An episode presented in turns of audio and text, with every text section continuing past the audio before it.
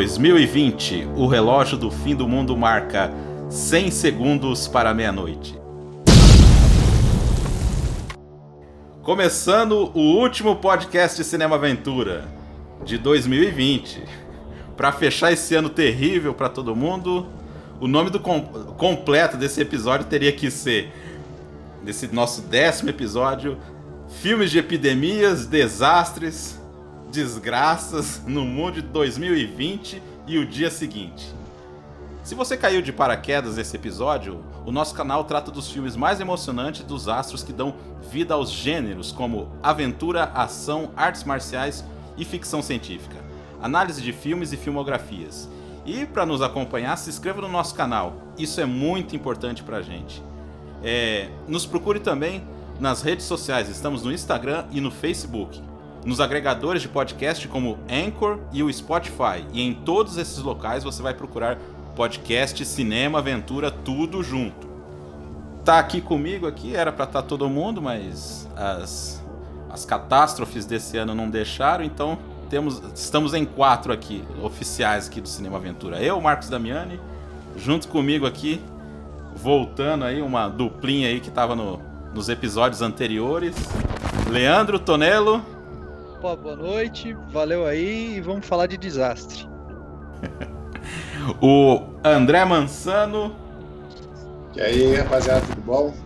É, vamos falar de 2020, né? E ele, Rafael Lima, retornando ao, ao podcast. Boa noite, pessoal. É um prazer estar de volta aí. Eu espero que até o final desse podcast a gente sobreviva para mais um ano de temporada aí. É, e aí a gente vai ter a, os, as, os depoimentos hoje vão estar tá na, na surdina, né? Teve, vai, vão ser encontrados aí umas gravações aí.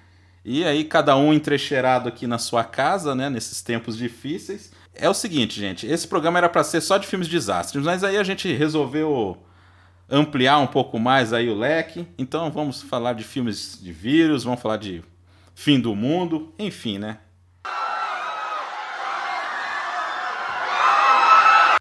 Eu, eu vou começar, gente, dando um resumão na história dos filmes de desastre, tá? Só para contextualizar aí.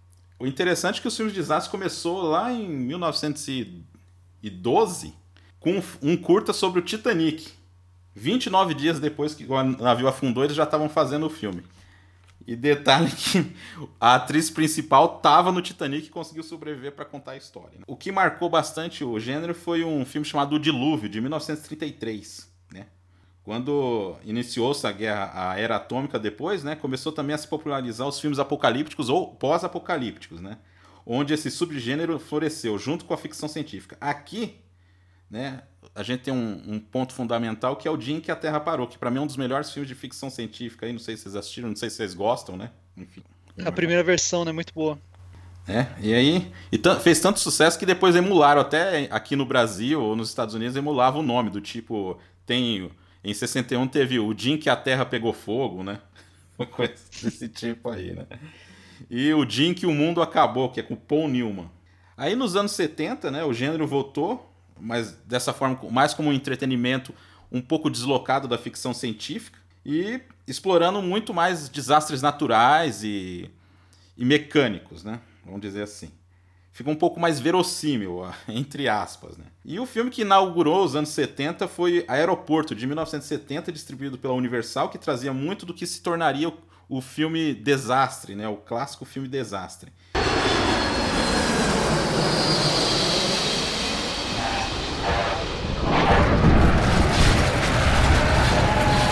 Né, que é aquela fórmula bem do tipo vários personagens aleatórios são contadas as histórias dele, aí segue para dois caminhos. Um, ou é um desastre que vai acontecer, ou tem um pequeno desastre que precede um maior ainda. Então, basicamente, todos os filmes de, de desastre são nessa linha aí, não, não foge muito. Por isso que eu acho que é um gênero assim bem.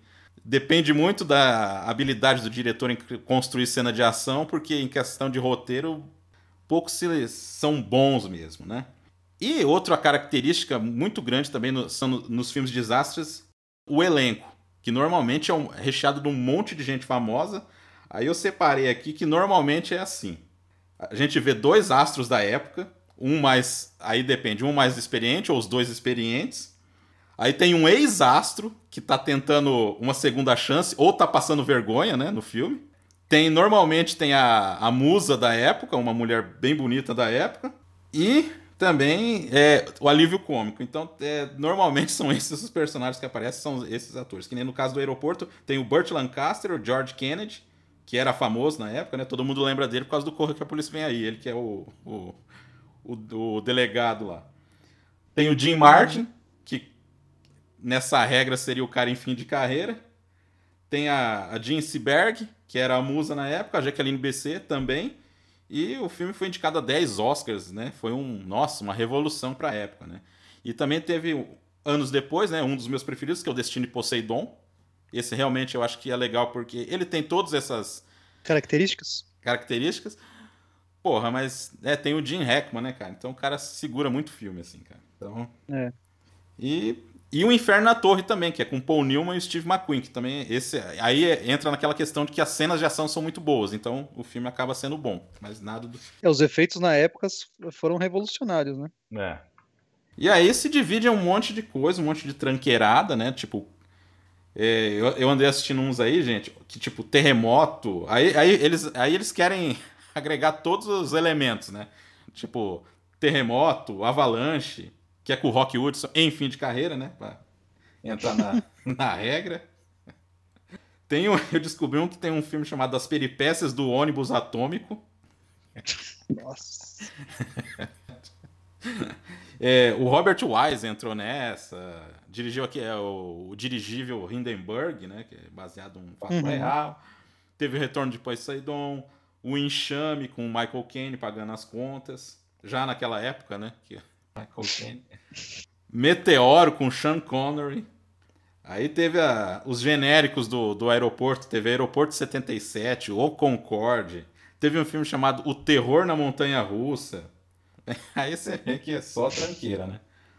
E o Krakatoa mesmo, cara, é bem chato. Filme bem chato, assim. A gente vai tirar aqui, gente, ataques de animais, tá? Porque aí é demais, né? Vai ter filme com morcego, com como é que é? O serpente Formiga gigante. Formiga. Serpentes a bordo. E nos anos 90 foi um gênero que deu uma, um revival aí, né? Com os efeitos especiais um pouquinho melhores aí. Aí a gente tem, tipo, voltou filmes de asteroide. Inclusive um se chama Asteroide. É, Tempestade, aí é tipo filme de inundação com policial, né? Que é com o Christian Slater e o Morgan Freeman pagando as contas. Vulcão, o Inferno de Dante e Vulcano, né? Que esse aí é foda também, viu? Vulcano é foda. Não, Vulcano eu lembro da cena lá que o tem um tá a lava tá chegando assim, não sei se vocês lembram disso aí no metrô. E aí o bombeiro hum. tá dentro lá salvando a mulher, ele pula na lava derretendo e joga a pessoa joga que ele foi resgatar. Putz, meu. Não? Não, eu ia falar do Tommy Lee Jones, cara, que esse daí foi a, pra ele pagar a conta, né? Né? Aí fizeram até uma refilmagem do Poseidon, né, em 2004, com o Kurt Russell e o Richard Dreyfuss passando vergonha lá, né? Bem, isso seguiu um pouco nos anos 2000, né? Com o próprio Poseidon e aquele núcleo Missão na Terra. Aí depois vem uma nova onda, que são filmes mais é, interligados com drama. Por exemplo, O Impossível, que eu acho um bom filme até. Uhum. Né? Mas é história verídica, né? É, sim, sim. É, mas, mas, assim, manteve-se. Aí teve coisa que manteve-se também no, no trecheiro. Por exemplo, os filmes do The Rock aí que estão fazendo sucesso é tudo catástrofe, né? É, Terremoto e San Andreas e tal, né? O Arranha-Céu também. É. Um bem clichêzão, bem blockbuster. Total. E, enfim, e nisso seguiu os filmes de vírus também, aí acompanhando toda uma onda. A gente vai entrar. Depois a gente vai falar dos filmes de vírus, né? A gente vai fazer esse podcast por blocos aí, né? Primeiro vai ser o filme de catástrofe. Ó, só quero deixar claro que a gente não vai falar do filme do Nicolas Cage, o Deixados para Trás, tá? Eu sei que tem, deve ter muita gente que gosta desse filme, mas a gente não vai falar dele, tá? Tá certo. Que então, isso, cara, tem que ter Nicolas Cage, cara. mas, mas pelo menos ele foi citado aqui. Ele é o próprio fim do mundo, né? Nossa, cara. Ele. Então é, é, é, o seguinte, então cada um meio que separou alguns filmes aí para falar, né? Então, não sei, vocês querem começar por desastres ou vírus aí? Por desastre para acabar rápido. Então começa aí, O meu André. desastre Michael Bay. É só isso. Tudo explodindo, né? Na verdade, é um filme norueguês. Tanto que eu tô meio na dúvida até em relação à pronúncia, se é Bolgen ou Bolgen, Alerta de Tsunami. É um filme de 2015. Eu escolhi esse filme por ser um filme justamente é, que sai dessa, é, dessa estrada de, de Hollywood e pega um filme diferente, do, não diferente, mas de países diferentes, onde mostra que eles também têm capacidade mais do que de sobra para fazer filme. Não vou dizer que é um filme que marcou minha vida ou algo do gênero, mas é um bom filme, com os efeitos especiais decentes, uma, uma história é, acaba sendo um clichê, principalmente em questões de cenas de, de, de dramatização. A história se passa, é, um cara ele é técnico, um sismólogo, que cuida de uma pequena cidade onde tem a... Como é que chama aquela, aquela lagoa? Não é lagoa que falaria. Também, né? É um nome norueguês, como é que você vai lembrar de cabeça? É aquela lagoa bem conhecida, né? Mundo que filma na Noruega filma. Jords, nem sei como pronunciar isso. Cara, eu não sei se você tava falando ou se tava dando falha na tua transmissão. James Ranger. Ah, vou falar isso não. Ah, fala aí. É meio complicado dizer o, o nome do local lá, mas é um geólogo experiente que está tendo o seu último dia em Geiranger, um destino turístico em Geiranger Ford. É complicado falar. Tá? E esse seria o último dia dele aí, eles iriam se mudar de, dessa cidade. E aí tem vários alguns é, dramas, que um não quer ir, outro, outro quer ir e tal. E quando eles estão indo para marcar o voo, tudo mais, pegar o voo, o cara ele vai lá, faz uma reunião com o pessoal, fala que, que o desaparecimento de água da, da, do subsolo é um pouco estranho, não deveria estar acontecendo. Se aconteceu a água, deve, provavelmente deve ter entrado entre a, as fissuras da, das rochas, né? Que e isso poderia causar tremores. E acaba acontecendo que ele tem um negócio de epifania, ele volta para tentar convencer o pessoal a ir lá ver. É, os, os, os aparelhos, tudo está tudo certo, como é que está. E eles percebem que realmente começa a, as pedras estão, estão tendo, estão trabalhando, elas estão se movendo. E nisso tudo acontece, uma, uma avalanche grande da, na parte da montanha toda desmorona, caindo dentro da água, formando uma onda gigantesca. E essa onda vem para a cidade, acaba, por ser uma cidade pequena e tudo mais, mesmo e a 8 metros, acaba levando toda a parte da cidade. Aliás, 8 metros não, desculpa, 80 metros. E nisso a mulher dele, que estava esperando ele para ir para eles ir, ir embora, trabalhava num, num hotel da cidade, ele ia passar lá pegar ela, e ela estava nesse hotel. Daí eu não vou ficar falando detalhes para quem tiver fim de ver, saber certinho como vai ser o final. É um filme bom, é bem feito, o, os atores trabalharam muito bem.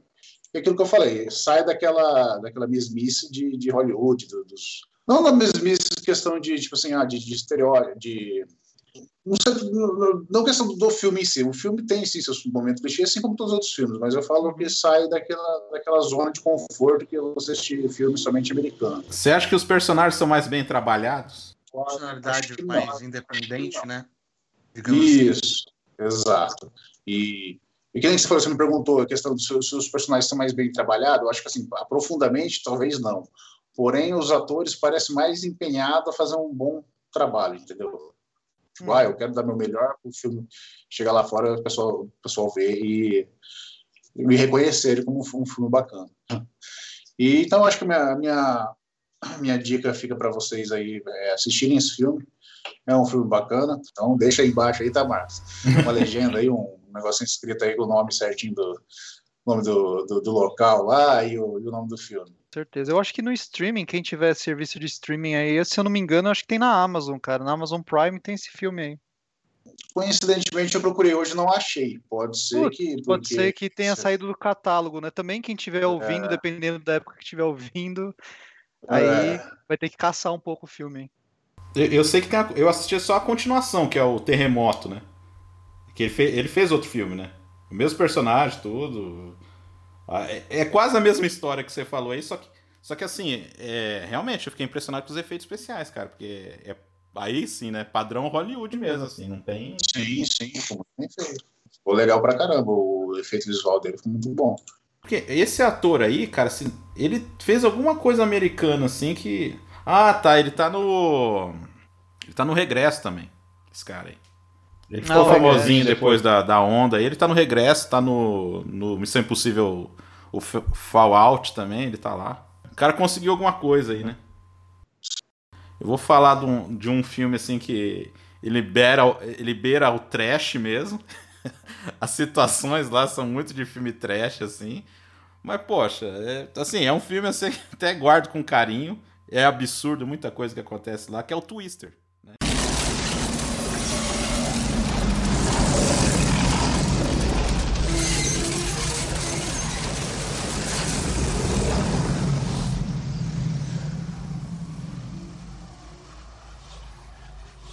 De 96, Sim. dirigido pelo o Jean, o Jean, como é que é o nome dele? É Jean Van Bond, né? Que é o cara que fez o Velocidade Máxima, né? Que ele é diretor de fotografia, na verdade, né? E tem a, Sim. a Ellen Hunt e o nosso falecido Bill Paxton, né? É o saudoso Bill Paxton, né? Sendo ele, Bill Paxton. Não, esse ele tá mais contido, né, cara? A gente tava falando que ele era o overacting, mas esse ele tá mais tranquilão. Isso que eu falo, nesse filme, como ele tem que fazer o papel de um cientista que não é tão maluco, porque a Ellen Hunt, que faz o papel da maluca, né?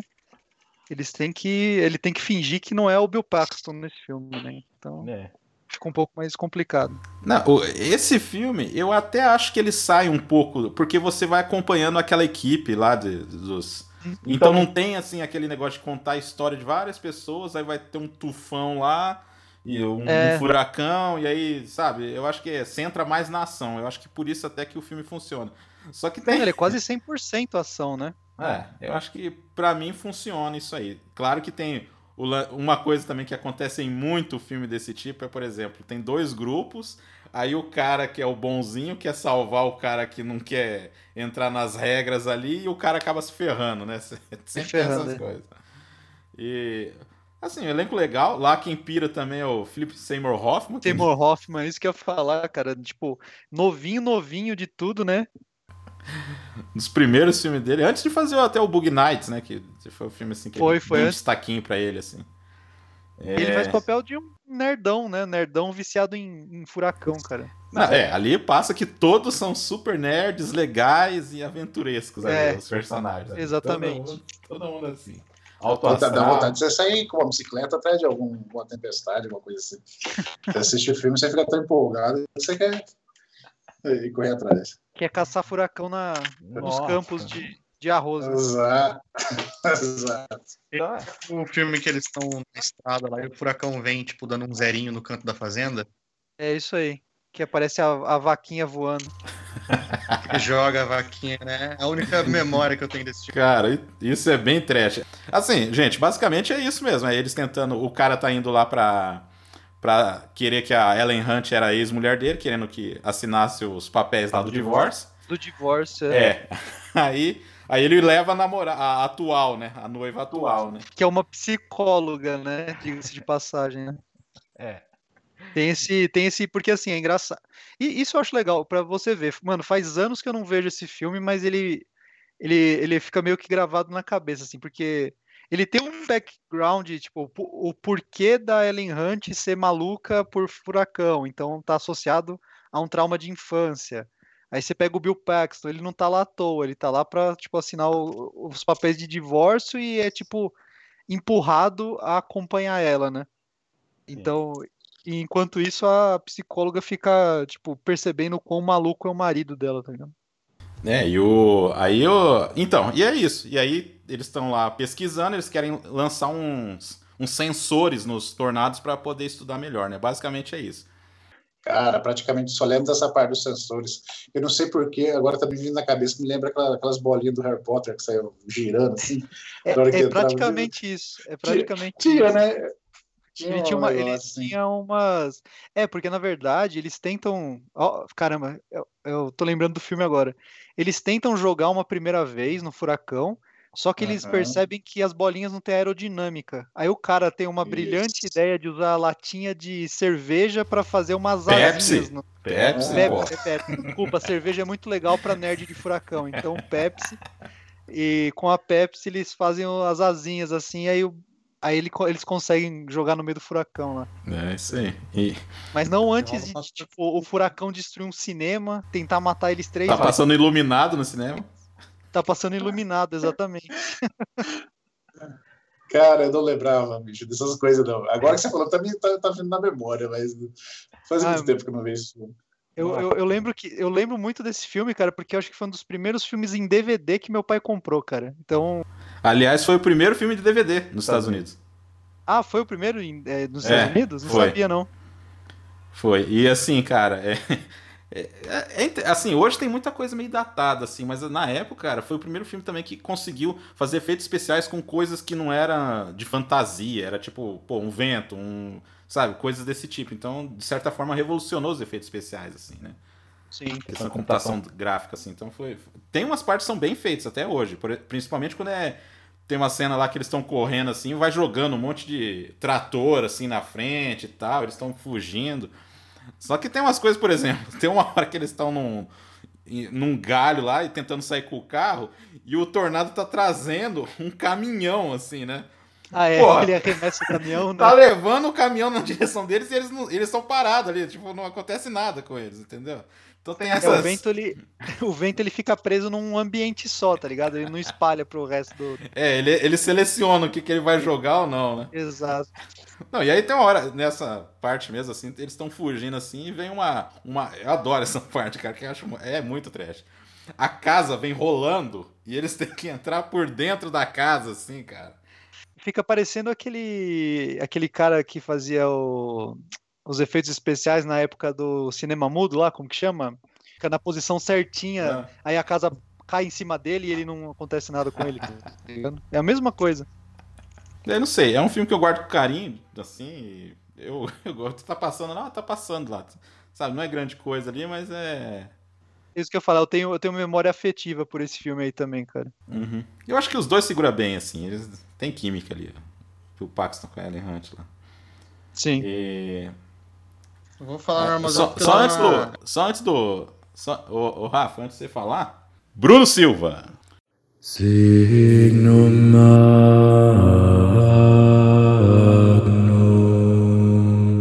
magnum.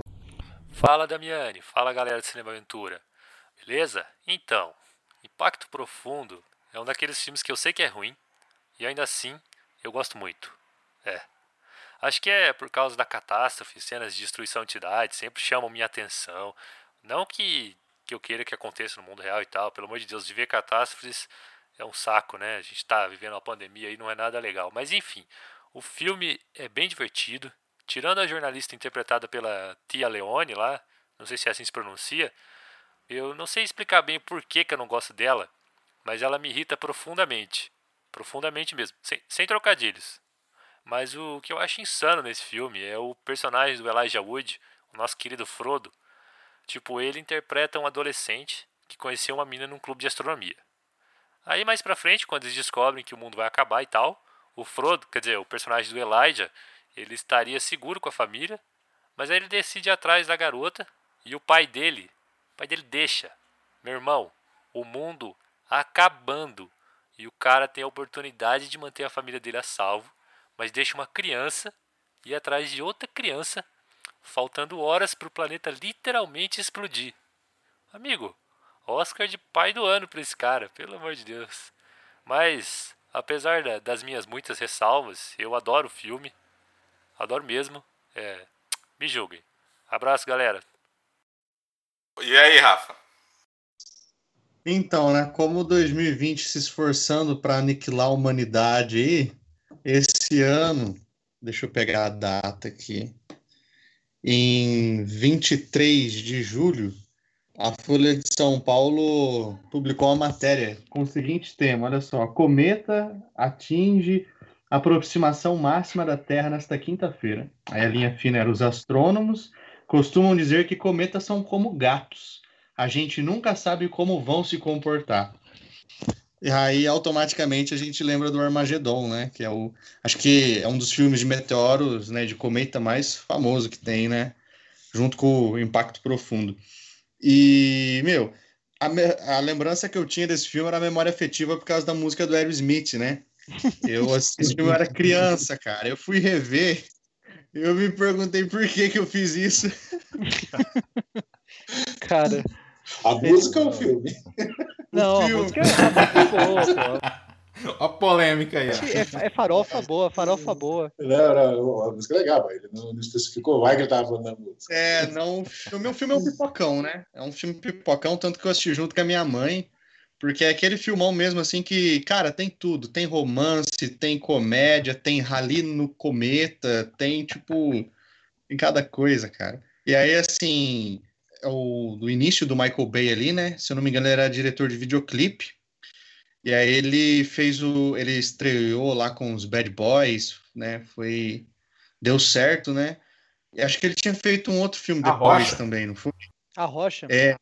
Esse Isso. é ótimo também. É clássico, esse é clássico de ação, cara.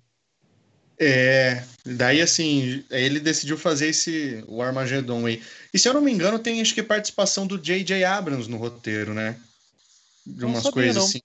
É, que o Michael Bay creditou lá o J.J. Abrams. Aí você pensa assim, pô, junto o Michael Bay e o J.J. Abrams, o que, que pode dar errado, né?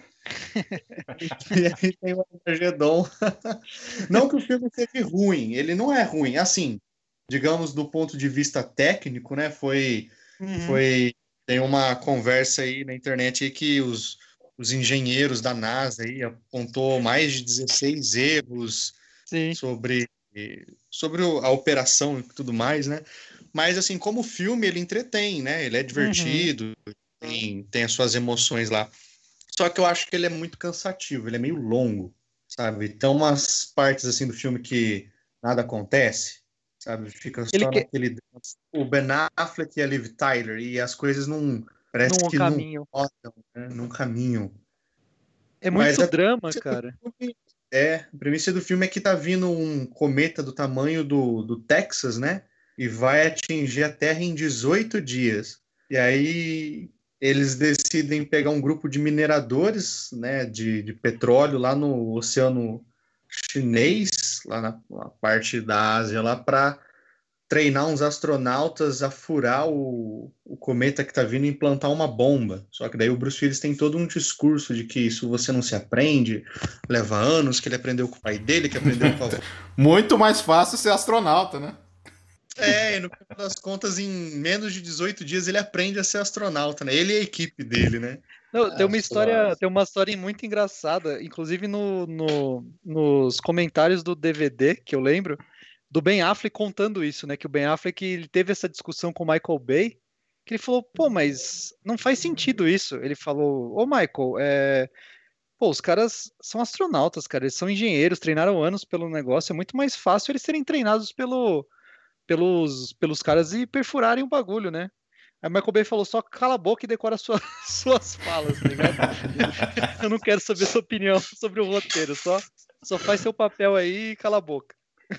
Tipo, você é só um cafurador, né? Você não tem que Exatamente. pensar. Só tem que furar o que buraco. Cara, e junto com o J. J. Abrams também foi o Tony Gilroy que fez o roteiro, que é o cara que escreveu o, o Borne e fez também o Advogado do Diabo. Caramba, e é- são filmes bem escritos, né? Pois é. E aí. Então, tinha uma galera de peso nesse filme, né? Pra você ver o elenco. O elenco é um elenco bom. Tem o Owen Wilson, cara. Tem o Steve Buscemi. Tem uma galera É, da hora, né? Era só.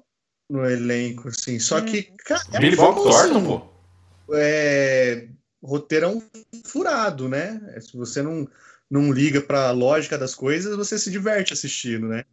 Tem que desligar o cérebro. É, Mas eu, mas eu acho que é muito por causa da época também, né, cara? Acho que porque na época, quando saiu, foi, pô, foi um sucesso. Né? Ninguém mas ia falar que o cara errou tal. assim. São os efeitos, né, cara? Tipo, ninguém vai assistir esse tipo de filme, tipo, muito focado na parte científica, cara. Dificilmente. Hoje em dia que eles tomam mais cuidado tal, mas mesmo É. assim, cara. Falou, tipo, ah, vai ter um meteoro gigantão destruindo Bruce o planeta Terra e a gente tem que explodir tudo. Bruce Willis, exato. Grandão lá, assim, ó, Bruce Willis. Aí Liv Tyler, né, que tava também, era queridinha, já tinha feito alguns filmes já, se eu não me engano. Ou foi o primeiro filme dela? Não, a já tinha Eu feito. não já lembro. tinha feito. Já tinha, né? Até com o Bertolucci ela fez filme. A bomba lá, né? Antes, antes do Senhor dos Anéis, hein? Liv Tyler antes do Senhor dos Anéis. Sim. É bem hollywoodiano, né? Que os meteoros só atingem Nova York e aí tem aquele show de explosão. Eu até acho legal a cena. É bacana a cena até. É, não, É- é bem feito. O pro... Assim, até quando tá eles ali na Terra, até que é bacana. O duro é quando eles vão pro espaço, cara. Aí não dá pra aguentar o filme, hein? Aí é difícil, cara. É difícil mesmo, é difícil de lidar. Nossa, É, estica é demais o filme, rapaz. É, eles ficam brigando à toa, é uma, é uma babaquinha. Nossa, aí encontra lá o Peter Stormore lá, que é o, o russo lá. Aí tem uma briga com o russo, aí tem. Nossa, é verdade, meu. Tem E- tiro no espaço. russo, mano. Eu Acho que foi um dos primeiros filmes que esse russo começou a aparecer. Eu esqueci o nome dele, cara. Eu, eu adoro esse ator, velho. Gente. É a- Peter, Peter, Peter. Peter, Stormare. Peter, isso, é. E quem narra o filme, porque tem um narrador o filme, né? Vocês, vocês lembram, tem alguém que narra ali. Né? Charlton Heston, cara. Eu não prestei O atenção. Charlton Heston, que é o narrador, não lembro. Aí nesse caso ele entrou como o ex-astro passando vergonha, mas ele é como só. Pelo menos não voz. aparece, né? É. Meu. Então, é pontuado nessa parte que eles vão pro espaço e, cara, eles queriam fazer de tudo, né? Eles queriam fazer filme de suspense, de ação, daquela parada de ter um traidor na nave, daquela parada de, de ter. de tudo dar errado, os caras têm que fugir com a nave pro. A nave tá só o pó, velho, o filme inteiro. E no final eles conseguem pousar suavão pra cá e de volta. Não. Tem um rally do Ben Affleck no meio do, do espaço, Do- lá quando ele tem que. Usando a gravidade, né? Segundo eles. É. Não, é, não, e outra. O mete- o meteoro tinha mais gravidade que a Lua, né? Mas tudo bem. Sim, é. É, exatamente. Nossa, cara, que Tem- loucura. tem- cara, é difícil. É quando eles vão pro espaço ali, o, é difícil é, continuar assistindo. Mas aí no final dá tudo certo, né? O Bruce Willis se sacrifica Não, pra e, salvar ne- a humanidade. é, e cortaram, e cortaram Nossa, ainda. Cortaram a cena que ele tá abraçando a bandeira nacional ali, cara. Cortaram essa cena. Que ele morre segurando a bandeira. É, o, Ma- é, o, Ma- o Michael Bay adora, né, colocar a bandeira Nossa. dos Estados Unidos em tudo, né? Não, e, e, e ainda mais, tem lá um dos atores que eu acho mais apagados da história, que é aquele, é, o Will Patton, que é o cara que faz um amigo do Bruce Willis, que ele não tem cara de nada. Cara, esse, esse é o coadjuvante eterno, né? Ele é o famoso coadjuvante de tudo, mano. Você nem de lembra da cara Ele dele. sendo Não. coadjuvante, mano. E ele fez uma porrada de filme famoso, cara. Ele fez Duelo de Titãs, ele fez o, o Mensageiro, que é um- um- uma derrota também. Ele fez 60 segundos. Mas a Nossa. cara dele e nada é a mesma coisa, mano. Ele tá em Justiceiro também, não tá? Ah, ele faz o. O Braço cara que direito. trabalha pro. É, o braço direito do John Travolta, cara. Meu Deus. Que é, que é gay e o John Travolta acha que tá traindo a mulher dele, né? É. Tá falando, mulher de- Ousado, E aí, hein? Que nem o Marco comentou, né, mano? O pessoal, quando vai fazer filme desastre, é que tá com o cartão de crédito vermelho. O Twitter tá- Não faz. O que, que foi esse barulho? Foi uma Cara. moto que passou aqui que parece estar aqui dentro de casa. É o cometa se aproximando. É o cometa É, caindo. O- É, o Bruce Willis estava com uma pendência aí no, no mercado. E acho que, se eu não me engano, ele assinou contrato com a Disney para fazer três filmes, né? O Armagedon, Sexto Sentido e o Corpo Fechado. É. O primeiro foi o Armagedon. Ele teve que passar por isso. Ainda bem que ele se recuperou nos outros, né? É, E vocês querem fazer uma comparação? Porque assim, na época era o Impacto Profundo estreou antes, né? Uhum. Meio a. Não sei se é Toque de Caixa, que também tem um elenco fudido lá, né? Tem, só um tem elenco fera fudido, só. cara. Porra, um dos melhores presidentes que, que pode dar uma péssima notícia, né? Que é o Morgan Freeman, né? Melhor voz pra dar uma péssima notícia, né? O, o, o Elijah Wood salvando a Terra-média, quer dizer, a Terra, né, de alguma forma, né? Tem bastante ator bom, cara. Tem o Robert Duval, tem, tem vários atores bons, cara. Até o João Favreau, eu acho que ele aparece. No...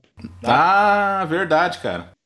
Eu, eu, assim, eu acho que dramaticamente falando, por mais que seja um filme de como que fala de desastre, eu acho o impacto profundo um pouco mais entre aspas, sem, sem piadas, mas mais profundo que o Armagedon, assim, porque ele mostra uma, uma perspectiva bem mais é, é, sem esperança do de, de, de nada, assim, tanto que eu acho que as repercussões da queda na Terra são bem piores do que no, no Armagedon, pelo menos eu, eu lembro nitidamente assim que tipo teve mais mortes etc no impacto profundo do que necessariamente no no Armagedon, sei lá.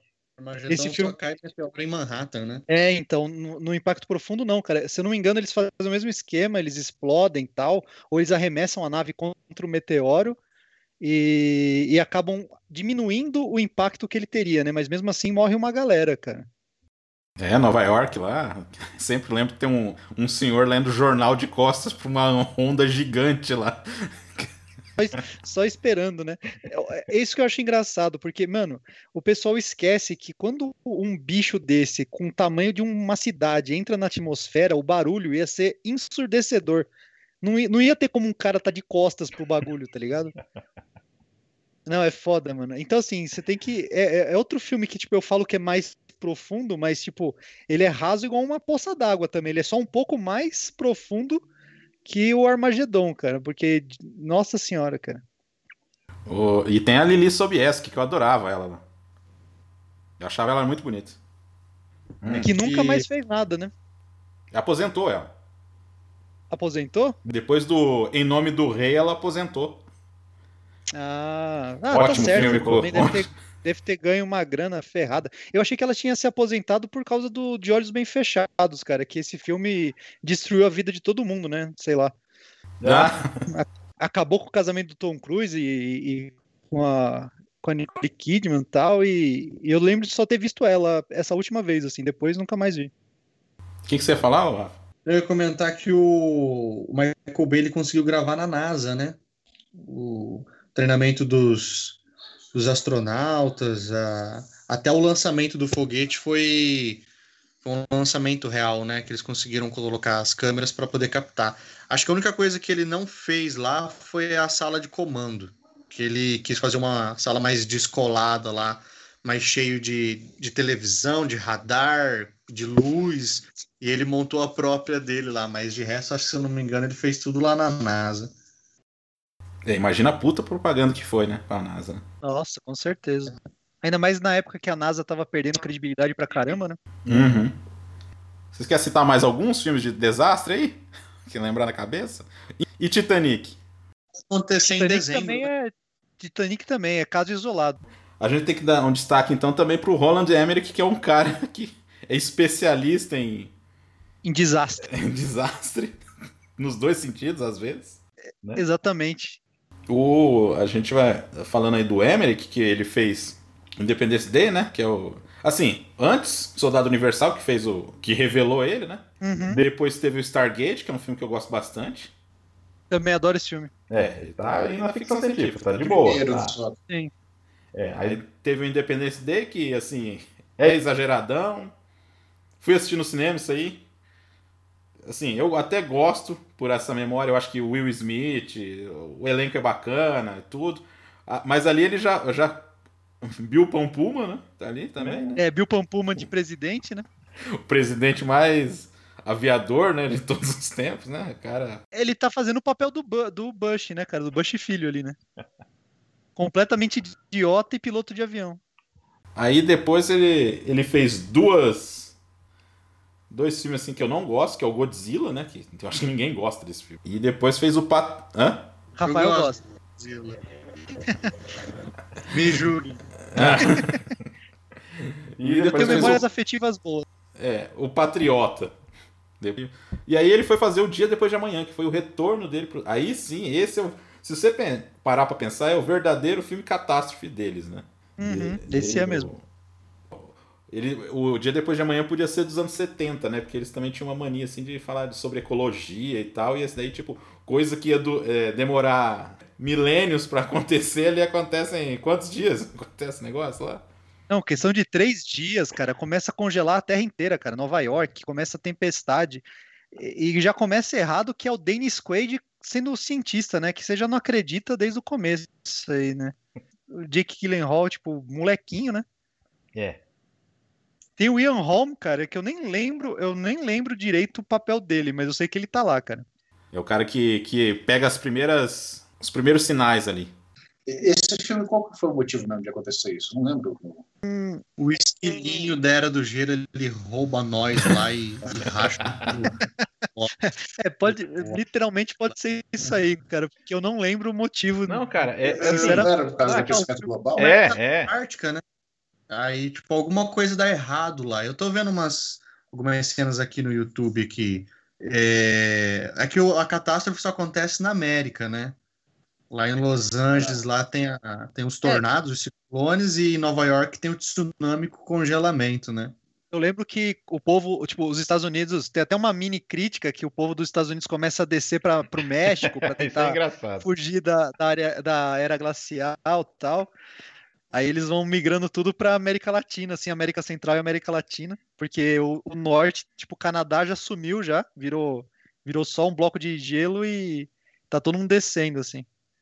É, e tem outra cena que eu acho engraçada na hora que eles vão, porque assim, o... tem uns lá que ficam presos lá na biblioteca, é. né? Isso. Em Nova York aí os caras, ah, mas você vai queimar o NIT, não pode, não sei o que, né? Fica uma discussão do que, que vai queimar, né? Aí um cara chega lá e fala assim, ó, tem uma, tem uma sessão aqui de direito tributário aqui, aí todo mundo corre lá para queimar os livros. Começa a queimar tudo. É, assim, dá pra assistir isso aí também. É... Não, dá, mas é muita, é, é muita galhofa, tipo, o, os bichos do, do zoológico, em vez não, de isso é morrer, é ridículo, não, eles começam a, a, se congregar pra, pra caçar humano, tá ligado? É tipo... Mas esse filme eu também tenho uma memória afetiva de criança, quando eu, quando eu assisti. Criança não, da adolescência, né? Eu lembro que quando eu assisti, eu pirei. Falei, nossa! É, tem ação, né? Tem ação, né? É, é pura ação. Pelo menos, assim, na minha opinião, assim, ele não é um filme, é, assim, como é que eu vou dizer, que vai te enganar, entendeu?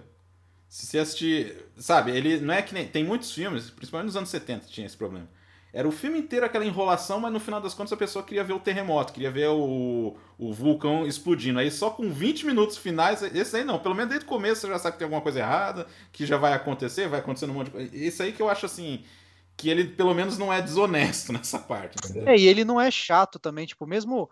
Ah, tem o interesse romântico lá do Jake Gyllenhaal, não fica enrolando muito, entendeu? Tudo, tudo é muito rápido, então acho que ah. Dá pra, dá pra relevar, entendeu? Acho é. que é o que você falou, é, é honesto. Não sei, então vamos pro, pros filmes de vírus aí. Vamos pro, pros vírus aí, filmes virais, né? Que são meio semelhantes na questão do, do, do propósito, né? Ou eles vão ser de sobrevivência, ou eles vão ser é, cientistas querendo encontrar uma cura para desenvolver ali, né? Queria falar do o meu aí, que é o Exército do Extermínio, que é um filme não muito famoso. Eu acho que ele, ele não fez sucesso na época, mas ele, ele, ele acabou tendo um, uma classificação de cult porque ele é dirigido pelo George Romero. É um dos filmes, o quarto filme, eu acho que do George Romero, que é conhecido pelos filmes de zumbi, de terror e tudo. E é um filme que eu gostei, cara. Eu assisti assim. Ele tem muitas coisas assim, meio banais ali, umas coisas que enrolam um pouco a trama, mas, mas é um filme que vale a pena. O que, que é? Um avião cai lá na, numa cidadezinha americana e é um avião do exército. E tem um experimento lá que cai na água da, da, da, da cidade lá, no reservatório da cidade, e deixa as pessoas loucas. As pessoas ficam completamente loucas. Tanto que o filme se chama The Crazies no, no, original. Tem uma refilmagem em 2010, mas o filme dos anos 70 é peculiar porque ele, ele pega muita coisa que tinha no, no na Noite dos Mortos Vivos, que é aquela crítica social, aqueles personagens assim meio que satirizando um comportamento. No começo do filme ali o cara arrebenta a família inteira lá, aí ele tá preocupado com, uma coisa que não tem nada a ver assim, mas e é uma crítica ao militarismo, porque eles, o exército vai lá resolver a situação e eles entram lá e querem é, e querem controlar aquela, toda aquela situação. Só que eles mesmos não se controlam, porque o cara que tá o cientista lá, o cara é todo mundo exagerado, todo mundo é meio maluco por si só, então não faz tanta diferença os caras serem infectados pelo vírus, entendeu? E toda hora assim, cara, e tem toda hora que aparece o exército assim, fica aquelas umas marchinhas militares assim, na trilha sonora. E aí você acompanha quatro, quatro, cinco, né? Cinco personagens lá que estão tentando sobreviver, que é um casal, um pai que tem uma relação incestuosa com a filha, que você descobre no meio do filme isso, que é bizarro, e um cara meio maluco lá que que é, anda armado lá, né? É um filme bem interessante, cara. É um filme bem. um filme que eu gostei, assim, me surpreendeu quando assisti. Mas é aquela coisa, tem momentos assim que fica meio. Anos 70, né? Às vezes tem umas coisas meio enroladas, assim, principalmente num filme de baixo orçamento. Mas assim, vale a, a conferida aí nesse exército do extermínio aí. Só, só queria dar, deixar. Que lembra muito. E aí tem um filme que. Do, o primeiro filme do Cronenberg que lembra ele, que é o Calafrios. Que, que também as pessoas ficam infectadas ali por um, um parasita que foi criado para substituir é, órgãos humanos. Só que aí o negócio meio deu errado e ele se, ele se transmite pelo, pelo sexo. Então todo mundo fica tarado, assim. Na verdade, todo mundo fica tarado no filme, só que eles ficam num, num nível assim, um pouco fora do controle que acaba matando as pessoas. Então fica meio. É um filme meio similar aí, que é da mesma época. É o, seria o Exército Termino que deu certo, né? Porque o filme foi um sucesso. Eu só queria destacar esses dois aí. Falar de filme de vírus é, é difícil mesmo, porque não tem uma. Tem vírus de tudo quanto é jeito, né? Mas assim, é que nem eu falei antes, a sinopse fica só em torno disso aí. E para falar também do Enigma de Andrômeda, que é um clássico aí da ficção científica aí. Que é uma história bem interessante, né? Que seria uma invasão alienígena, só que de, de vírus, né? Porque no Enigma as pessoas morrem, assim, é, rapidamente elas morrem, assim. É, Porque o- é, cristaliza o sangue, né, da- da- das pessoas, assim. E aí só resta du- duas, assim, um satélite cai, a premissa é essa. Um satélite cai com um vírus, aí infecta lá uma cidade inteira que morre, assim, dizima a cidade inteira, só resta dois, um bebê e um, e um senhor lá, que é um alcoólatra lá. E aí o filme basicamente é uma, uma tese de, de ciência, né? Porque o Mike Christian era, era médico, né? Então ele sabia todos os termos técnicos para fazer um filme desse, uma história dessa, né? Ele que fez o livro e tudo, ele que adaptou, se não me engano, para o filme ser dirigido pelo Robert Wise. É, esse eu não conheço, pra falar a verdade, então. Você não conhece Enigma, então? É legal, cara. Acho que eu, eu nunca É, eu- assisti. É assim, é bem técnico, bem parado. Bem parado, mas é interessante. O, quer falar do Contágio? Filme mais realista, talvez. Filme de vírus, né?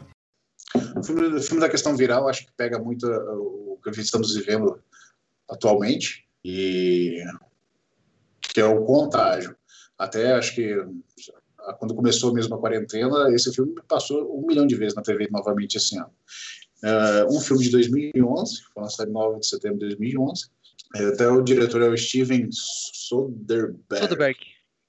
Soderbergh. Obrigado. E é um filme muito bacana, porque, como eu falei, retrata muito do que nós estamos vivendo nessa pandemia do, do Covid. É, graças a Deus, a maior diferença é que o Covid não é tão letal quanto aquele o, no filme Contágio, nem tão rápido. né? É, mas o do resto, praticamente, é quase que um xerox, assim, por assim dizer. Até no, no, a diferença é que no lugar de termos um, um presidente falando sobre cloroquina, temos um, um repórter do, do blog falando sobre forcítia, que é a mesma Pior coisa, é bem a dizer. mesma coisa, né? exatamente. É, é muito engraçado. E, o- e o pior de tudo, começou o negócio com uma, tipo uma gripe também na Ásia, É, porque foi a junção de um vírus de um morcego com um porco. é, foi isso aí. Ah, é. Aí começa, ele vem- vem- é, começa uma mulher que está lá na, na, na Ásia, lá, ela acaba vindo conhecer um cozinheiro, acaba pegando contato com a comida ali, pega o vírus, ela vai passando de uma forma absurdamente rápida pelo mundo todo. Quando ela volta para os Estados Unidos, passa também para a filha dela. É, o marido, que é o Matt Damon, acaba entrando na, na, no seleto grupo de assintomático, por assim dizer, que não, que não pegam imune a- a- ao, ao vírus.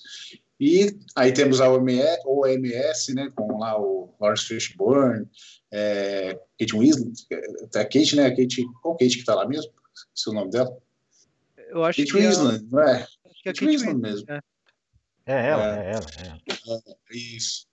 O polêmico, é, é, é, no caso, é o Jude Law, né, que é o repórter, é, é, por exemplo, meio fanático lá. Ele usa um, medicamento lá chamado Forsythia. Forsythia.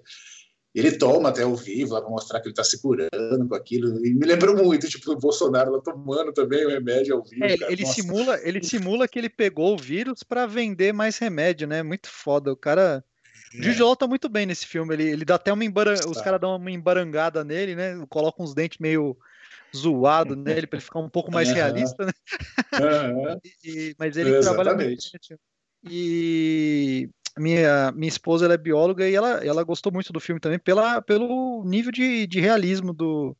Assim, a única coisa que realmente é. no filme fica muito. O processo de criação da vacina no filme não é tão realista.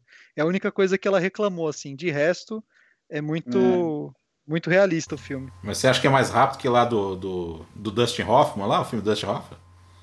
Ah, não, o, o, filme, o filme do Dustin Hoffman é em questão de horas, né? É. Eles, capturam um macaco, em menos de uma hora eles já estão com a vacina pronta já, né? Nossa, o Epidemia, o Epidemia é um caso à parte, né? Que, meu Deus do céu, cara, tem até per- perseguição de helicóptero nesse filme. Porra! Não faz sentido nenhum. E, e outra coisa que eu gostei desse filme também, do, do Contágio, é, foi as cenas, né, de, tipo assim, que ele pega uma, o close na maçaneta, aqueles, tipo assim, eu, eu tô com a mão infectada, rela numa coisa, passo um pra outra, e o outro vem rela. Você fica paranoico, cara, assistindo esse filme. É, foi uma coisa bem, bem, muito bem feita, assim, foi um filme, assim, que se fosse para ver, poderia ter sido um, um filme chato, é, assim, um tema não tão bem trabalhado, mas o diretor conseguiu fazer uma coisa, um, tipo uma obra-prima ali, porque ele te prende a atenção do início ao fim ali, porque toda hora acontece coisas, vai acontecendo, e embora você já sabe que é um vírus tudo mais, não sei o quê, mas, tipo, parece que a cada quadro, cada lance, tipo, embora eles tenham usado um tipo de câmera que seja uma certa distância, como se fosse, assim, um distanciamento social entre eles, assim, ficou, ficou muito bem feito, assim, eu achei que foi, foi um filme é, é, quase que tipo Simpsons, reprever no futuro, assim dizer, né? Naquela cena, porque o que nós vivemos hoje, cara, você vê o filme e você fala, pô, mas tem alguma coisa muito igual. Não, Soderbergh parece que ele preveu realmente o futuro. E, e, e o que, é o que você falou, né? Ele, pô, ele ficou conhecido pela trilogia do Onze Homens do Segredo, etc., o Ocean's Eleven lá. E é uma câmera muito rápida lá, e, e tipo, ele, mesmo ele diminuindo o passo para fazer esse filme, é, tem um dinamismo muito bom para um filme de ciência tão calcado na realidade. Então, realmente, é um filme que não Isso. fica chato em momento nenhum, é muito bom. Uhum. E o, o Rafa, você que não assistiu, cara, dá, um- dá, uma, dá uma. Assiste o filme que é bom. Tá, Vale a gostar. pena. E todos que estão nos escutando, né? quem, não, quem não teve nessa. não- Igual o Rafa que ficou nessa, nessa quarentena, que não ligou a TV, mas quem não viu também assista, porque é bom pra caramba. Não Hum, peguei essa, é esse verdade. hype de estar passando na, na TV, mas eu vou assistir. Não, eu queria falar do Epidemia, mano. Ah, pô, fala aí. O melhor, o melhor filme mais científico, filme de vírus já feito. Dustin Hoffman. Só, só tem ator bom. René só tem Russo. ator bom mesmo, cara. René Russo, Dustin Hoffman, o Morgan Freeman, Gub- Guba Gooden Jr., Morgan Freeman. Donald Sutherland. Nossa, Donald Sutherland sempre fazendo papel de militar ruim, né? É, nessa época ele só fazia isso. Só, papel de militar ruim era com, com ele, mano. E o. Como que chama? Kevin Space. Kevin Space. Kevin Space. E eu acho que deve ter gente que a gente não lembra mais. Tá lá também. É, mano, é o que eu falei. Esse filme ele tentou juntar tudo. Ele tentou juntar drama com infecção viral, com militarismo. E, cara, é- é- ele tem umas coisas assim que, tipo, a gente, a gente tava falando de um filme hiper realista, né? Que é o Contágio. Primeiro, que as roupas do, do Epidemia, as roupas dos, dos, dos cientistas, cara, parece feito de papel machê, velho. Que qualquer merda rasga, né? É impressionante, velho. Os caras, tipo. Tanto que o, o personagem do. Eu vou, eu vou dar spoiler desse filme, porque, porra, é de 95, cara. O, o Kevin Spacey, mano, eu, eu, eu- cara, ele, ele, tá, ele tá no laboratório. Um, um pedacinho de metal dá um teco, tipo, já rasga metade da roupa dele, cara. E ele já é infectado e, e morre instantaneamente, tá ligado? Tá, não, esse filme é sensacional. E, e, tipo, eles tentando conseguir achar o, o- de onde veio, né, o, o hospedeiro, etc. Tem uma perseguição de helicóptero, nada a ver. É, é, puta, Vão explodir a cidade. é não, eles destroem. Já começa o filme com eles mandando a bomba nuclear numa tribo africana, nada a ver, por nada, assim. Você já vê o bagulho. Ah, tem um vírus ali, beleza, vamos explodir a África. Explode o- a tribo inteira. assim, por, por nada, cara. Então, aí tem toda uma trama, né, do Morgan Freeman com o Donald, Donald Sutherland, que foram eles que mandaram explodir, né? Mas, é, puta, esse filme é, é galhofa de um jeito muito engraçado, cara. É muito bom. Aí, outra coisa, né? A cidade lá, os caras querendo sair da cidade, tipo, pô. Não, os caras metem eh, bala. Parece que os caras. É, não, mas outra coisa, para sair da cidade, ela só, só tem dois, dois pontos, né? É. Só um, uma rua do lado e outra do outro. né? Parece que ninguém pode sair buscando nada. Aí é. o cara vai tentar sair, vai tentar fugir lá, né? Um, um caipira, por assim dizer, né? É, não sei o... esse termo, mas tipo, como se fosse um caipira. Aí monta na caminhoneta, vai fugir, os caras vêm com, o helicóptero mandando bala também. Não, cara, os caras, tipo, né? parece a, a, cena do Apocalipse Sinal, os caras atacando na palme nos caras, tá ligado? Só faltou isso, só, velho. Esse filme é sensacional é, né? pelos motivos errados, cara. É... Só isso que eu queria falar. E, e, não, e a cura, né? Fala da cura também. Que... Ah, não, puta, é ridículo. Primeiro, eles identificam que é o macaco, é o transmissor, né? É, bem específico. E eles capturam um macaquinho e em menos de uma hora já tem a vacina, cara. A gente precisava contratar esses, esses médicos aí, inclusive, para criar a nossa vacina, porque é uma, uma rapidez que não existe no, no mundo, assim. E nem testa efeito colateral, né? Já chega não, já mete Nada. Que, que efeito tá colateral, cara? É. Efeito colateral, nada. Isso aí não. Ah, pra quem tá metendo bala nos caras, que, que, não, que diferença cara, faz, né? Eu, eu, uma coisa que eu comentei com a minha esposa é que, tipo, a gente fica pensando em soro, etc. É, é como se o desenvolvimento, porcamente falando, é como se fosse injetar é, veneno em cavalo para tirar o soro, né? Cara, aquele macaquinho como os caras desenvolveram um soro para uma cidade inteira de um macaquinho que não mede mais do que 30 centímetros, velho. Eles, eles sugaram até a essência desse macaco para criar, tipo, tão rápido, tá ligado? Os caras tiraram o plasma inteiro do macaquinho para fazer o, o, negócio, cara. Tratamento homeopático, né? né? É, tacaram álcool, colocaram o sangue no macaco e álcool já era, é a cura. Colocaram cloroquina ali. É louco, cara. Mas é, é muito engraçado, porque, pô, são, são atores de filme sérios, assim. Dusty Hoffman fazia só filme sério, fez Rayman, a, o, o Morgan Freeman também. Então é muito engraçado ver os caras fazendo esse filme. Mas eu acho que tinha uma pegada séria. Acho que na época, tinha a questão de fazer filme de ação, então, eles quiseram colocar uns, umas cenas, às vezes, deram um roteiro para eles ler, leram. Aí chegou na hora, vamos colocar uns aviões explodindo aqui, que fica legal. Não, mas eu, eu tava assistindo com a minha, com a minha esposa recentemente, e eu, eu falei, não, vamos assistir, né? Eu, eu, eu tinha uma memória afetiva desse filme, né? Não assistia há anos. Cara, se você, você assistiu recentemente, André? Eu cara, vi, mas não. Eu assisti recente. É, eu aconselho a assistir porque, cara, ele tem até uns timings de comédia muito esquisito, assim, cara.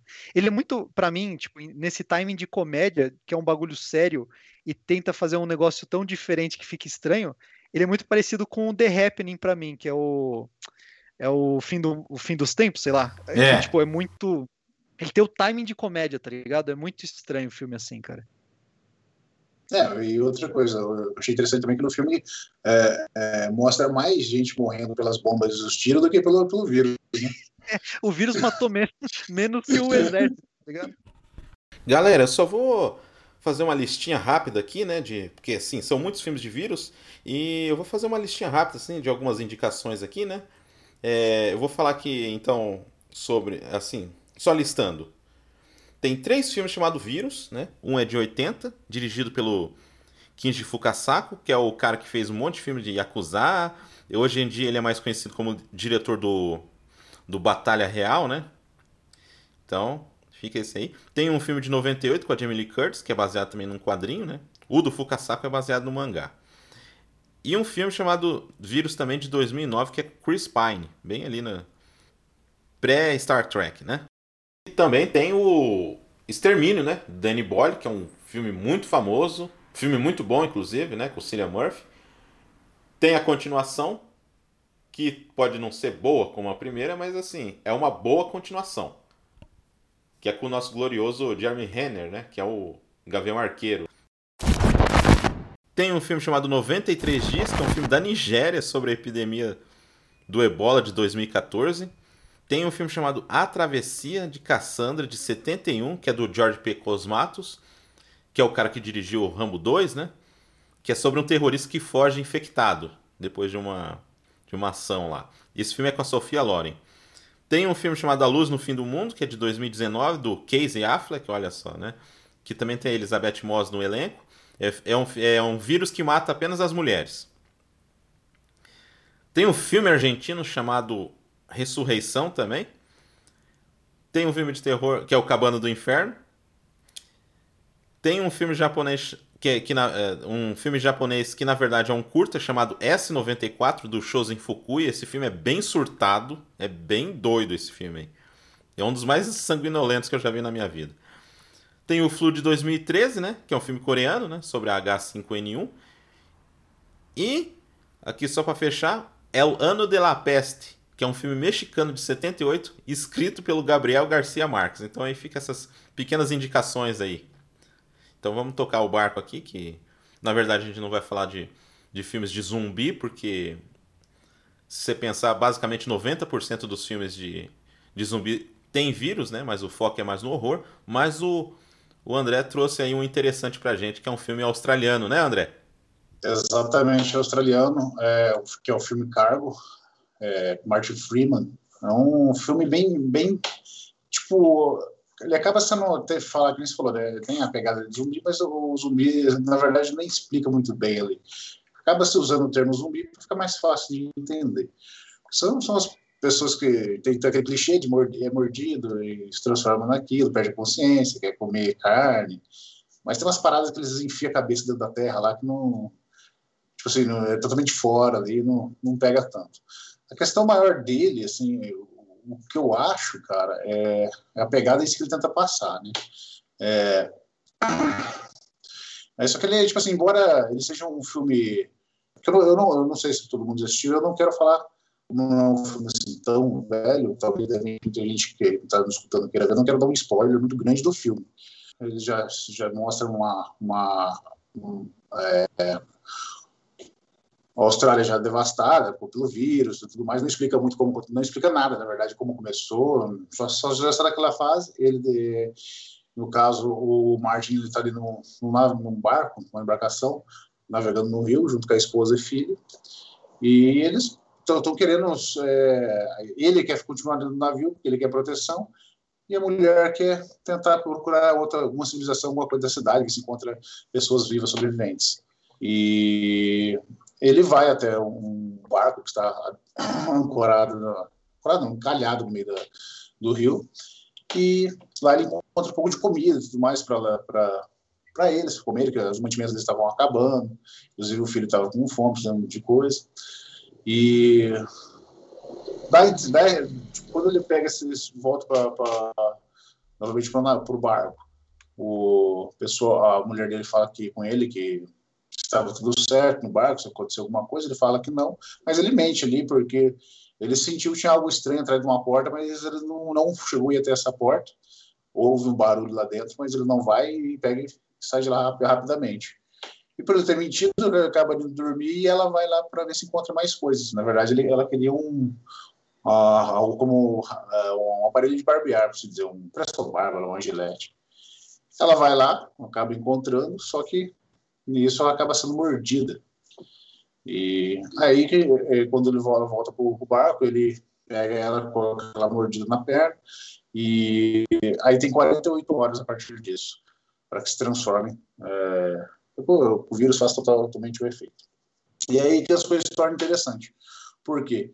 É, eles têm um filho, um bebê, ela foi mordida, sai daquela, daquela, daquela zona segura do barco, no meio do rio, montam no carro e vão atrás de, de, de alguma coisa. Tentar achar um, alguma cidade que tenha algum pronto-socorro, hospital, alguma coisa que possa tentar ver se encontrar alguma cura, alguma coisa assim a mais. Só que quando eles saem para lá, o, já está muito pior a situação do, do, de todo o contexto. E onde ele acaba tendo um acidente no meio da, no meio da pista, é, a mulher dele acaba sendo atravessado um galho né, nela, assim, ela acaba por morrer ali. E só que antes de, de, dentro do carro ela houve a transformação e ela morde ele quando quando ele está tentando soltar o bebê da cadeirinha. E nisso começa a trama, que é bem interessante, porque ele tem 48 horas com um bebê para encontrar alguém que possa ficar com essa, com essa criança. Só um minutinho.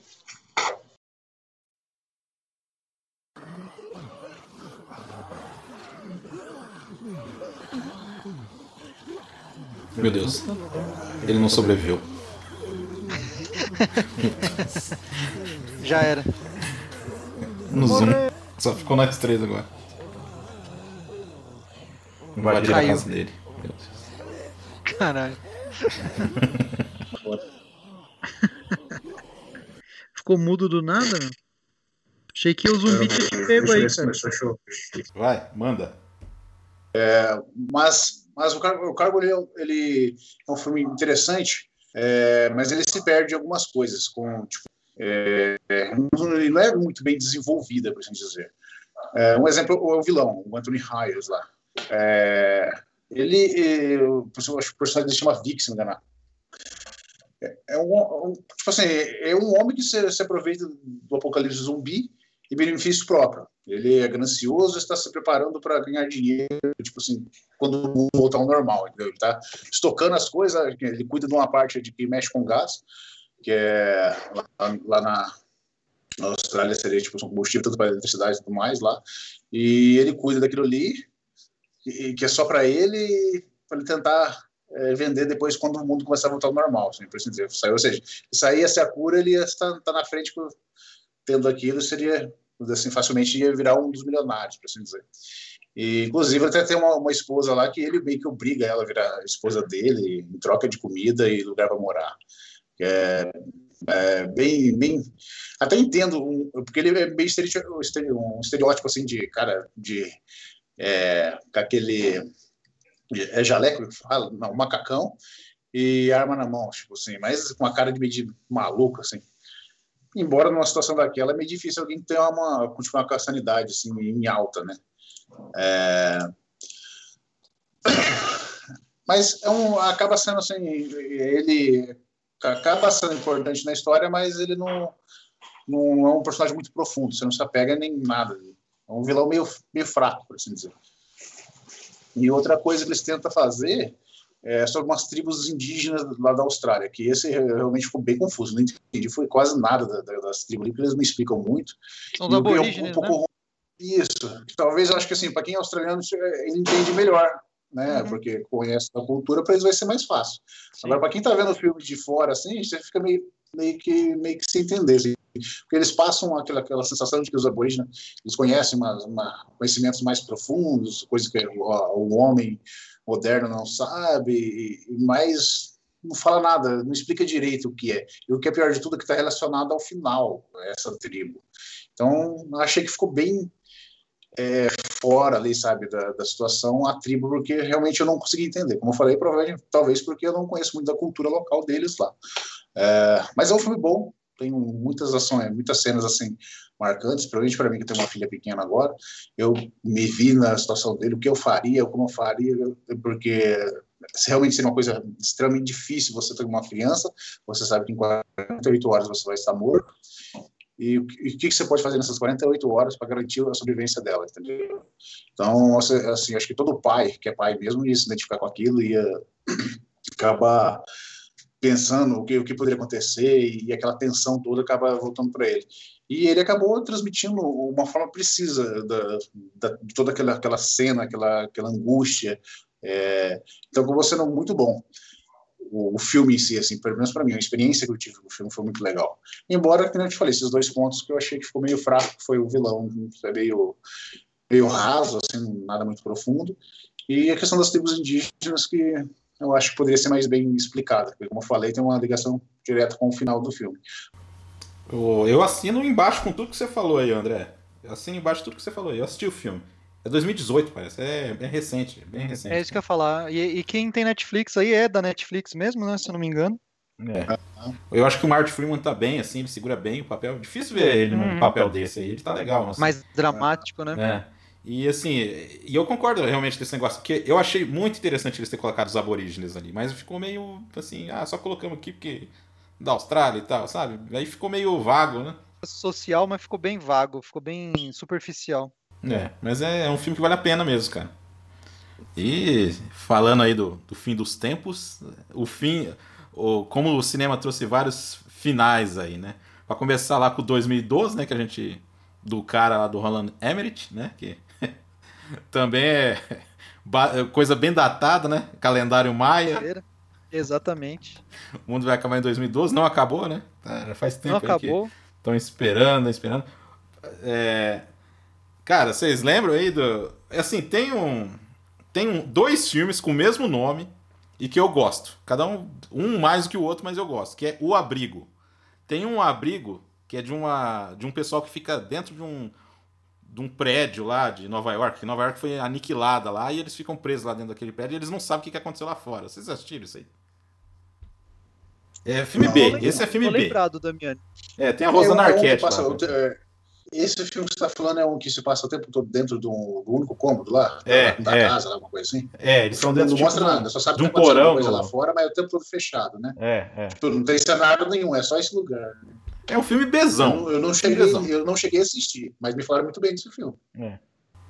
Tem o Michael Bean lá, né? Tipo, ressuscitaram o cara pra fazer esse filme. O...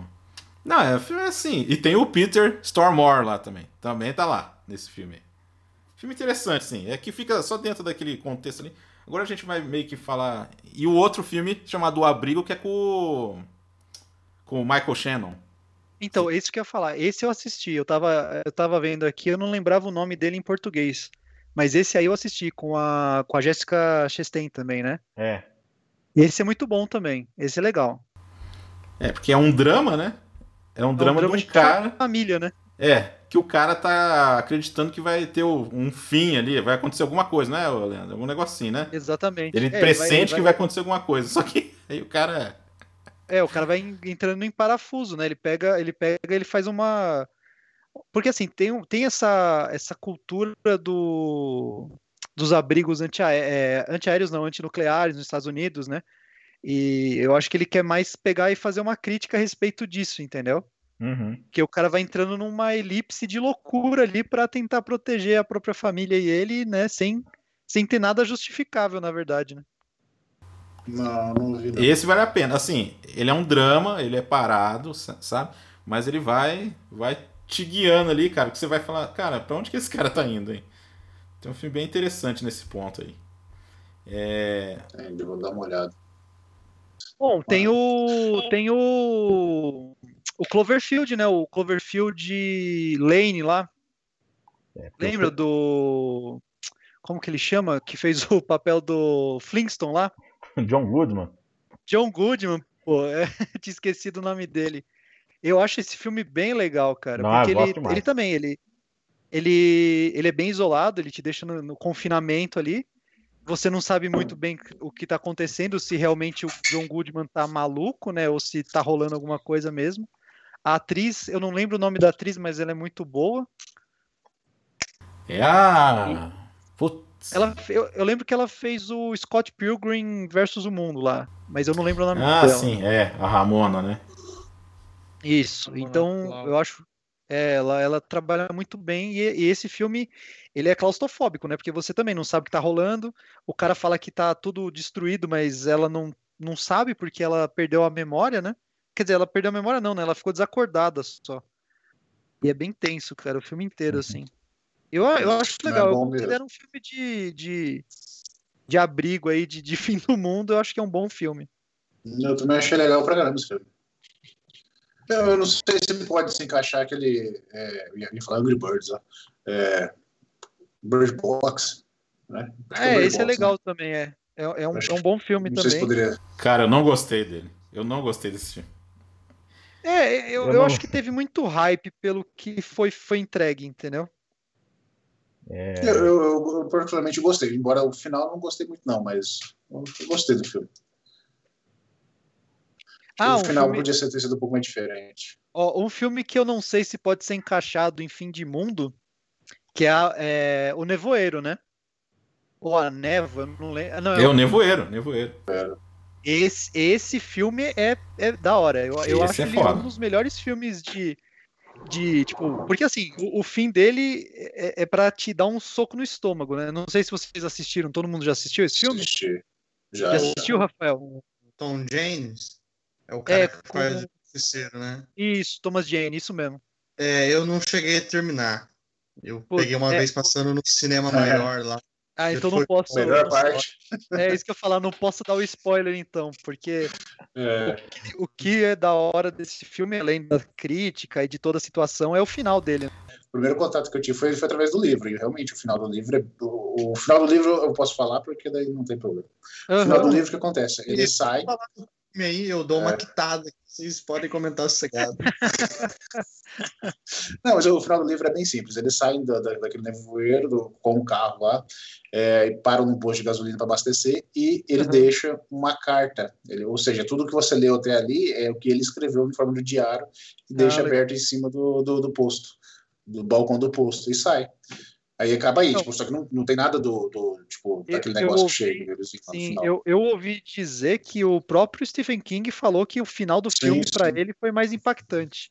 Ele falou Sim, que queria sim, ter falou pensado no, é, ele falou que queria ter pensado nesse final, cara, porque é um soco Não, no foi- estômago. cara. Sim, sim. Você Vocês gosta de ver? É, não, vale a pena, cara. Putz. O... Vocês me deixaram curioso agora.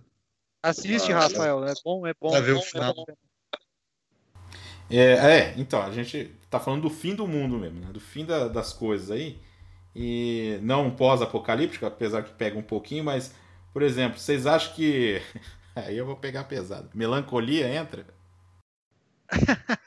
Entra, cara, entra porque porque vai é, é- é o mesmo é, é o mesmo cenário do Armagedon e do Impacto Profundo, mano. Só que na verdade tá vindo um planeta inteiro, né? Que é um pouco pior, né? Cara, só que assim, Nossa, é- foda- Você falou isso aí, eu lembrei do, do quinto elemento. É, mas aí é que o- no, no caso do Las Von Trier, né, que puta, esse filme ele ele quer pegar num ponto pior ainda, porque ele te deixa mal, né, mano? Ele te Nossa. deixa deprimido, mano. Você não tem esperança, velho. É, é, é, é desgraçado esse filme, cara. Eu acho muito bom. Eu acho que é um filme de fim do mundo. É, eu acho que não, não- tipo, pode se enquadrar em, em desastre aí, por ser um desastre entre aspas natural, né, que é um, é um cometa caindo na Terra, coisa que já, já extinguiu nossos antepassados dinossauros aí. Mas, puta, o, o Melancolia, tanto que você não, tipo... Ah, entrando nessa temática também, só pra dar um, tipo, um, um passo por cima, assim, aquele filme de Steve Carell, cara, Ah, é. É. é, você sabe qual que eu tô falando? Que, que também é, o mes é a mesma coisa do Melancolia, só que com uma pegada mais leve, assim. é, Do amigo do fim do mundo? Como é que é, cara? Precisa-se de uma. É, Precisa de um amigo no fim do mundo, exatamente. É, é. Esse filme também é um pouco mais alegre que o Melancolia, né? Porque o Melancolia você quer morrer depois de, de acabar de ver. Esse daí é um pouco mais. É, Ele, ele, ele, ele tenta fazer com que você tenha um pouco mais de, de esperança, né? Sei lá. Por mais é, que, o, que o final seja parecido assim, mas ele te dá um pouco mais de, de, a- de aconchego no coração, né? É. Enquanto o Las Van Trier só quer te deixar deprimido e triste. Não, o Lars von Trier também fez um filme de epidemia também, viu? O segundo filme dele se chama Epidemia. Que é Ah, sobre. esse eu não assisti. É, não. assim, bem. assim, ah. Bem. Eu Ah. achei que você ia falar do, do, do, do ninfomaníaca, que é uma doença, é uma doença matadora também. Ô, ô, Rafa, fala aí do. O que você ia falar? Cara, acho que Eu Sou Helena é um filme que todo mundo assistiu, né? Várias, vezes, né? Acho que Uhum. até quem tá ouvindo deve ter assistido esse filme. Eu não lembro direito como que o vírus surgiu no filme, mas assim, tem lá o, as pessoas ficam infectadas, né? E você vê o filme pela ótica do Will Smith, que fica sozinho. Eu acho que o filme ele tem uma um trabalho legal de trabalhar nesse lance da solidão, né? De se isolar. Em 2020 a gente está em isolamento social aí, né? Não está tendo muito contato com as pessoas, que é o ponto assim de, de você ver ele tem acho que uns frames, né? Com ele na banheira com o cachorro, ele vai na loja de disco, fica conversando com os manequins, Sim. essas paradas assim bem, ele no rádio lá, né? Uma parada assim bem angustiante, né? Dele, É, dele a- sozinho. É isso que eu ia falar. Eu, eu- você falou que não lembrava. Eu, se eu não me engano, porque assim, esse, esse filme ele é baseado num livro e esse Sim. livro, se eu não me engano, ele foi, ele foi filmado três vezes. É, É. O Damiani pode até me dizer aí, porque tipo, eu, eu lembro que teve um filme com o Charlton Heston, que é A Última Esperança da Terra, tem o Eu Sou a Lenda e tem um mais antigo Mortos que Matam. Isso, esse eu não vi. O, vi, o do Vincent Price. É o que é mais semelhante ao livro.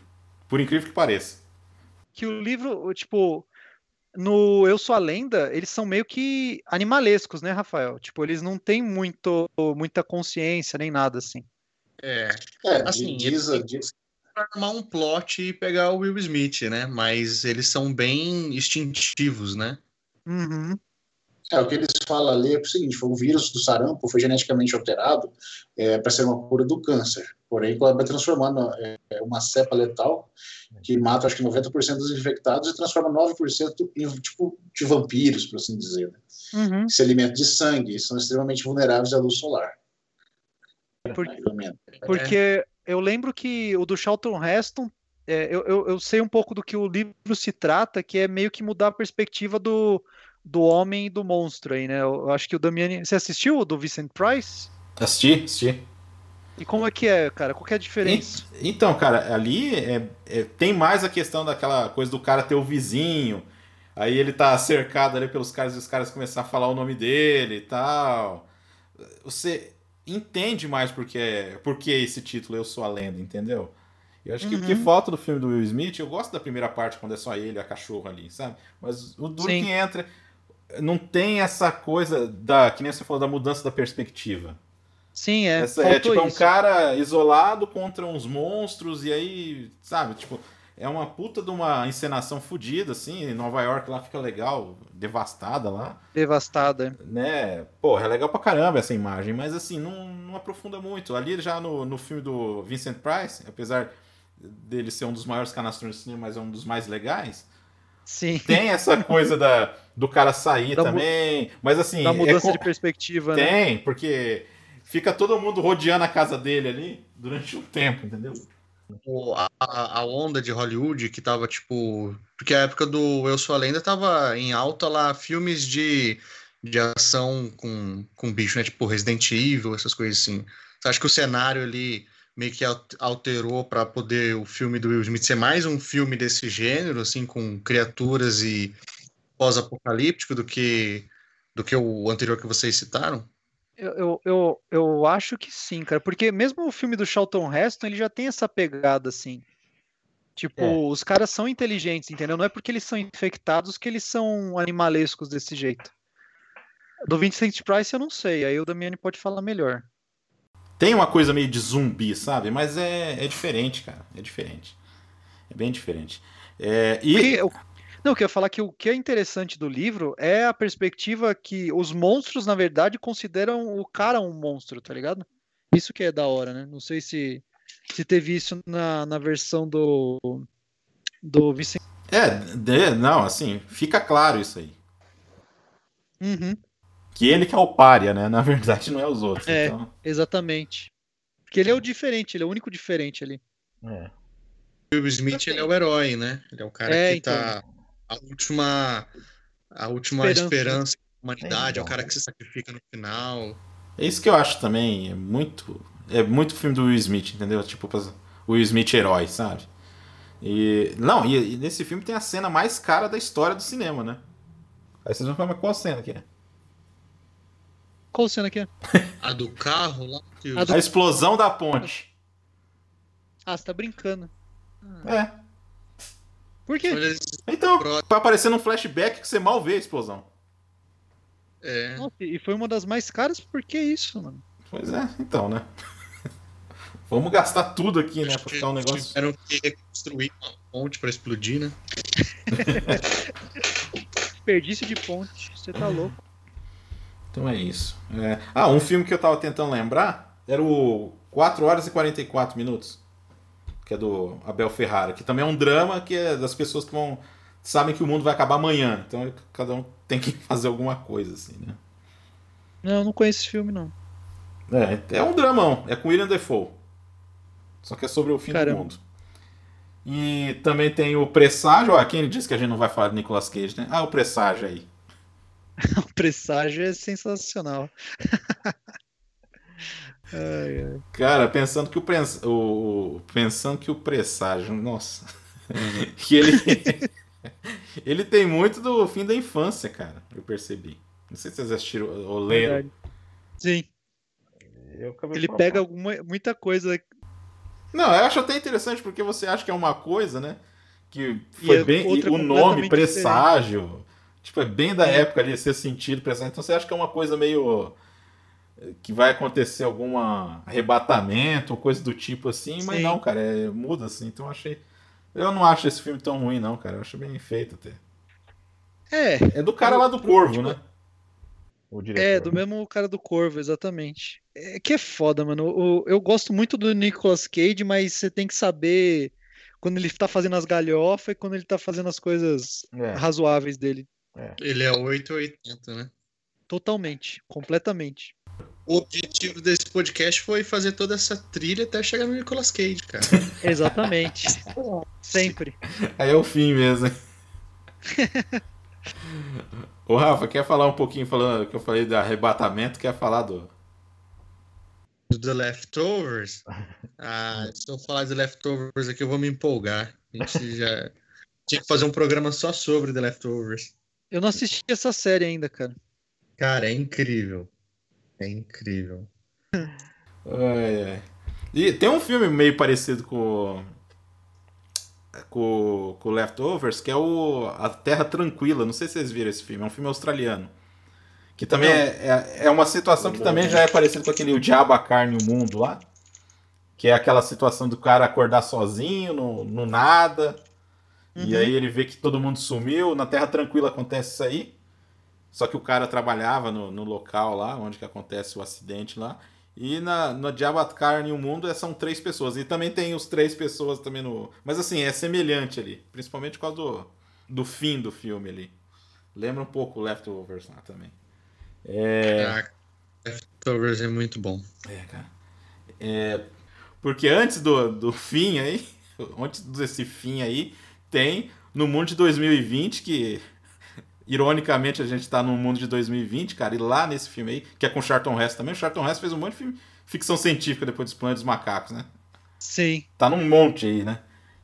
Cara, é, é- o título original é o Silent Green, né? Que é o nome da comida lá que eles usam lá no filme. Nossa, cara. Ó, desculpa, é que eu tenho que cortar. Eu não sabia que esse era o nome em português, velho.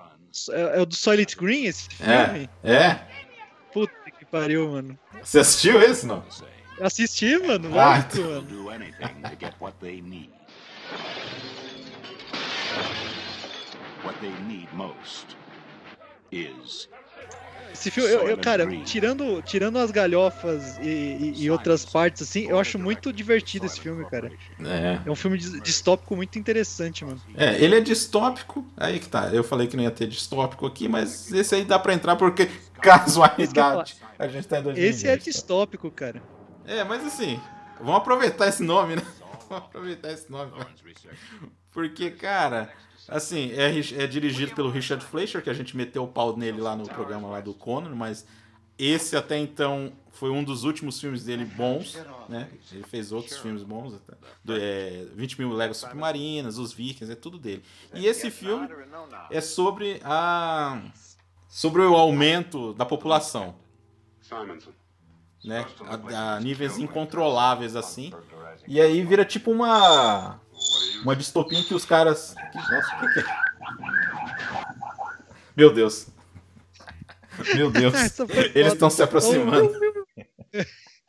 Falar em baixar filme pirata aí, ó. É, A PF já tá baixando na casa do Rafael já. Então, Não, meus legais.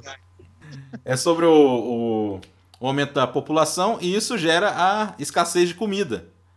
E os caras, e tipo assim, coisas do tipo fruta ou carne é super artigo de luxo. Olha só que, que, que coisa, hein? Exatamente. Olha Pelo menos só, hein? tá prevendo certo já. Não é Então, populacional, mas é, É. é de moeda, né? pois é. Aí o Charlton Heston é um, é um policial lá, a polícia é toda corrupta.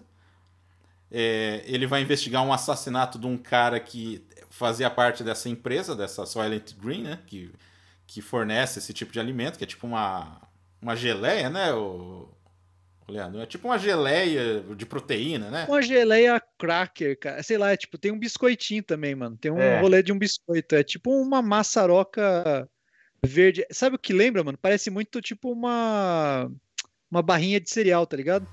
É. Que as pessoas se matam pra ter elas. E, tipo assim, é... mas o legal desse filme é que a, a ambientação dele, da... quando ele vai registrar, por exemplo, aquelas multidões na rua, sabe? Essa parte É bem feito é mesmo. bem feito, cara. É até meio assustador, assim, até um pouco sinistro aquilo lá, cara. É gente amontoada na rua, no prédio lá, as pessoas dormem na escada. A única coisa que eu acho meio ridículo é os policiais lá de capacete de jogador de futebol americano, cara. Isso aí eu acho meio ridículo, pra falar a verdade, Não. mas. O problema desse filme, é, o problema de muitos filmes de ficção dos anos 70 é porque eles não parecem que são do futuro, eles parecem que são dos anos 70. Dos anos 70, exatamente. É tudo meio assim, bem datado, assim. É, bem meio- mambembe, cara. É bem, É. bem vagabundão os efeitos, cara. Só que assim, ele tem essa, essa coisa que tá coincidindo, por exemplo, esse aumento da, da, da, da comida, esse tipo de coisa. Então, fica um pouco assim, assustador no final das contas. Não é uma coisa assim tão distante assim. E, Não, não é não. É, tem aquela. E aí tem um lance lá da casa de suicídio lá, né? Que os caras vão lá se matar. Uhum. Que é uma cena triste aquilo lá, né? Na hora que o, que o amigo dele vai lá, né? É, ele desiste, né? Porque ele não tá, não tá aguentando mais essa vida de, de merda, né? Não, e Ele- tem, e tem Ele descobre, né, o que, que é o negócio, né? É, ele descobre o que que é o Silent, o Silent Green, né? Tanto que é isso que, que vai motivando o Charlton Heston a descobrir o porquê também, né? É. Mas assim, eu fico impressionado, cara. Aquelas cenas da que o cara passa com um caminhão, assim, jogando aquele pessoal pra dentro da. Na rebelião bem lá, que tem um feito, monte de rebelião de comida lá, cara. Então, é um filme Antes que- de ter CGI, né? Tudo, É. tudo Na raça, né? coadjuvante ali mesmo. Então é um filme que eu não quero contar muito aí, cara, porque acaba estragando aí, mas é uma. Se prepare que é um filme dos anos 70. É, isso que eu ia falar. Eu- e outra, eu não vou poder falar a frase final do Charlton Heston, né? Que é a mais famosa, né? Mas de boa. Que também depois do Plano dos Macacos eles começaram a dar frases finais pra ele, né? Pro Charlton Heston, todo filme ele tinha que ter uma, uma frase final, né? Mas vale a pena aí, cara, vale a pena. Tem na caixa da Versace. É, esse filme é, é fácil de achar. É, É. Ele, é, ele é bem famoso, cara. Até hoje, o Simpson já fez é, homenagem Paródia, né? desse filme, É. fez um monte de coisa desse filme. E por fim aí a gente vai falar então do, do filme que, que eu tinha. com- Lá no começo que eu falei da, do relógio do juízo final, que é o que conta as guerras nucleares, vem um filme que foi feito pra TV, que é uma coisa inacreditável. Você assistiu o filme? Sim, você fala, "Porra, inacreditável mesmo. é é?" É, foi o Nicholas Meyer, não foi? Nicholas Meyer? Isso, Nicholas Meyer, que dirigiu os dois melhores episódios, dois melhores filmes de Star Dois- Trek. Do Star Trek, isso que eu ia falar, inclusive a, a, a Ira de Khan é dele, né? É. Ah, é, e o outro ele só, ele só fez o roteiro, junto com o Leonardo Nimoy, eu acho que é. Né? Sim. Eu acho E- que é isso. E eu acho. E ah, não, e ele, ele dirigiu o 6, né? Que é um dos melhores também. Uhum. Então, e esse foi o primeiro filme longa que ele dirigiu, cara. O dia seguinte, The Day After, que ficou muito famoso. Uhum. Todo mundo falava desse filme, meu tio sempre falava desse filme. E Sim. numa dessas TVs aí do SBT da vida, que eu acho que passava no SBT, esse filme aí, ou na Bandeirantes, alguma coisa assim. E fala aí, ô Leandro, você que escolheu esse filme aí. Então, cara, eu vou contar minha história rapidamente, o porquê eu escolhi esse filme, porque esse foi um filme também que meu pai falava, nossa, você tem que assistir esse filme, você tem que assistir esse filme, e tipo, cara, o filme é de 1970 e foi feito em 1900 1983 Ah, 80. o The Day After. E foi um dos primeiros filmes junto com Twister e outros outros clássicos aí que meu pai comprou em DVD. E eu tenho, a gente tem guardado até hoje esse filme em DVD e tal, porque é, entrou pra mim assim como um dos filmes que mais me chocou assim na vida, porque, cara, eu tava acostumado com os filmes galhofa de Hollywood, né? E e os filmes pós-apocalípticos, é tipo Mad Max, etc, que era ação. E o The Day After, cara, ele é, acho que é um, é um dos filmes mais deprimentes que eu já vi na minha vida, assim, de, de desastre nuclear ou qualquer tipo de coisa, assim, porque ele retrata, eu, eu acho que assim, um dos filmes que melhor retrata o como seria a vida de um, de um sobrevivente num ataque desses, entendeu? É, só para dar um contexto, é, é, ele se passa a- a- a é, em 1983 ainda tinha a Guerra Fria, né? Então, União Soviética e Estados Unidos ainda estavam teoricamente aí em conflito. É, já estava mais brando, já estava mais brando, né? Se eu não, se eu não me engano, Gorbachev já estava no, no governo e já estava rolando algumas conversas a respeito de, de paz e, e mesmo a dissolução do, da União Soviética aí. Mas no filme, é, devido a vários eventos que acontecem, etc., acaba a, ocorrendo, acho que, um conflito na Alemanha. Não sei se você lembra, Damiani. Isso, Alemanha. É, e eles começam a. A OTAN manda a força, se eu não me engano, a força de tarefa deles de paz. E nisso a, acaba rolando um pequeno ataque, e, e, tanto a União Soviética quanto os Estados Unidos decidem é, é, se atacar, né? E, e, eu acho bem legal isso, porque mostra uma cidade, eu acho que é perto de Dallas que eles estão, né? A cidade que eles estão. É no, e... não é no Kansas? É, é, no Arkansas? Eu não lembro. Eu, lembro, é, é eu, eu lembrava que era no, o importante é que não é Nova York. Não, não, não é Nova York, é uma, é uma cidade interiorana. Tanto que é por isso que não, não sofre um, um ataque tão pesado, apesar da cidade principal ser atacada. E, e, você vê, isso eu acho legal, que mostra os dois lados, assim, a, a, aparecem as comportas de todas as ogivas americanas abrindo e os caras disparando tudo, e na contrapartida os soviéticos atacam é, ao mesmo tempo, né? E mostra.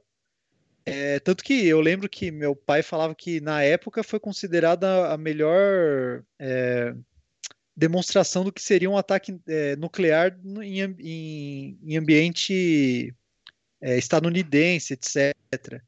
Os efeitos são datados, lógico, é de um filme de 83. Pra TV? Mas... Pra TV, cara. Então, isso, isso é impressionante, cara. Porque por ser de TV, eu acho muito impressionante os efeitos, cara. Tipo, da explosão, a... tudo é bem horrível. que eles, eles, focam muito, né? Tipo, aquele efeito de flash, né? Porque ele quer mostrar o. Me lembra muito, cara, é, o Jane, é o Game Pass descalço, sabe? Ah, eu lembrei também. É, puta, então, cara, eu não tinha lido na época ainda, né? Depois lendo o Game Pass descalços, eu fiquei pensando nisso, porque é, eu acho que eles devem ter pego relato, alguma coisa do que aconteceu em Hiroshima e Nagasaki, etc. Porque tudo que foi falado pelos sobreviventes, é, eles demonstram no filme. Então, tipo, gente sendo obliterada mesmo. É, quem não foi morto pelo, pela, pela bomba na hora ou foi pego pela radiação.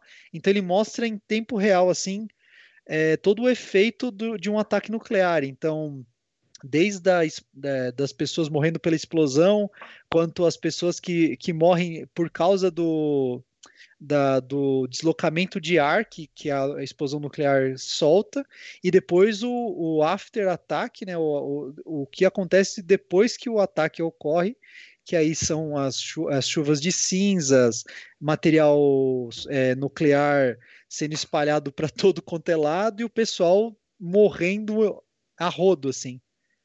Chernobyl não tinha acontecido ainda, mas eles já demonstravam é, os efeitos da radiação no corpo humano. Então, é, cara, é um filme muito pesado. Tanto que eu assisti acho que umas duas vezes na vida para nunca mais, assim, e até hoje tá gravado na minha memória, cara. De tão impactante que foi para mim, assim.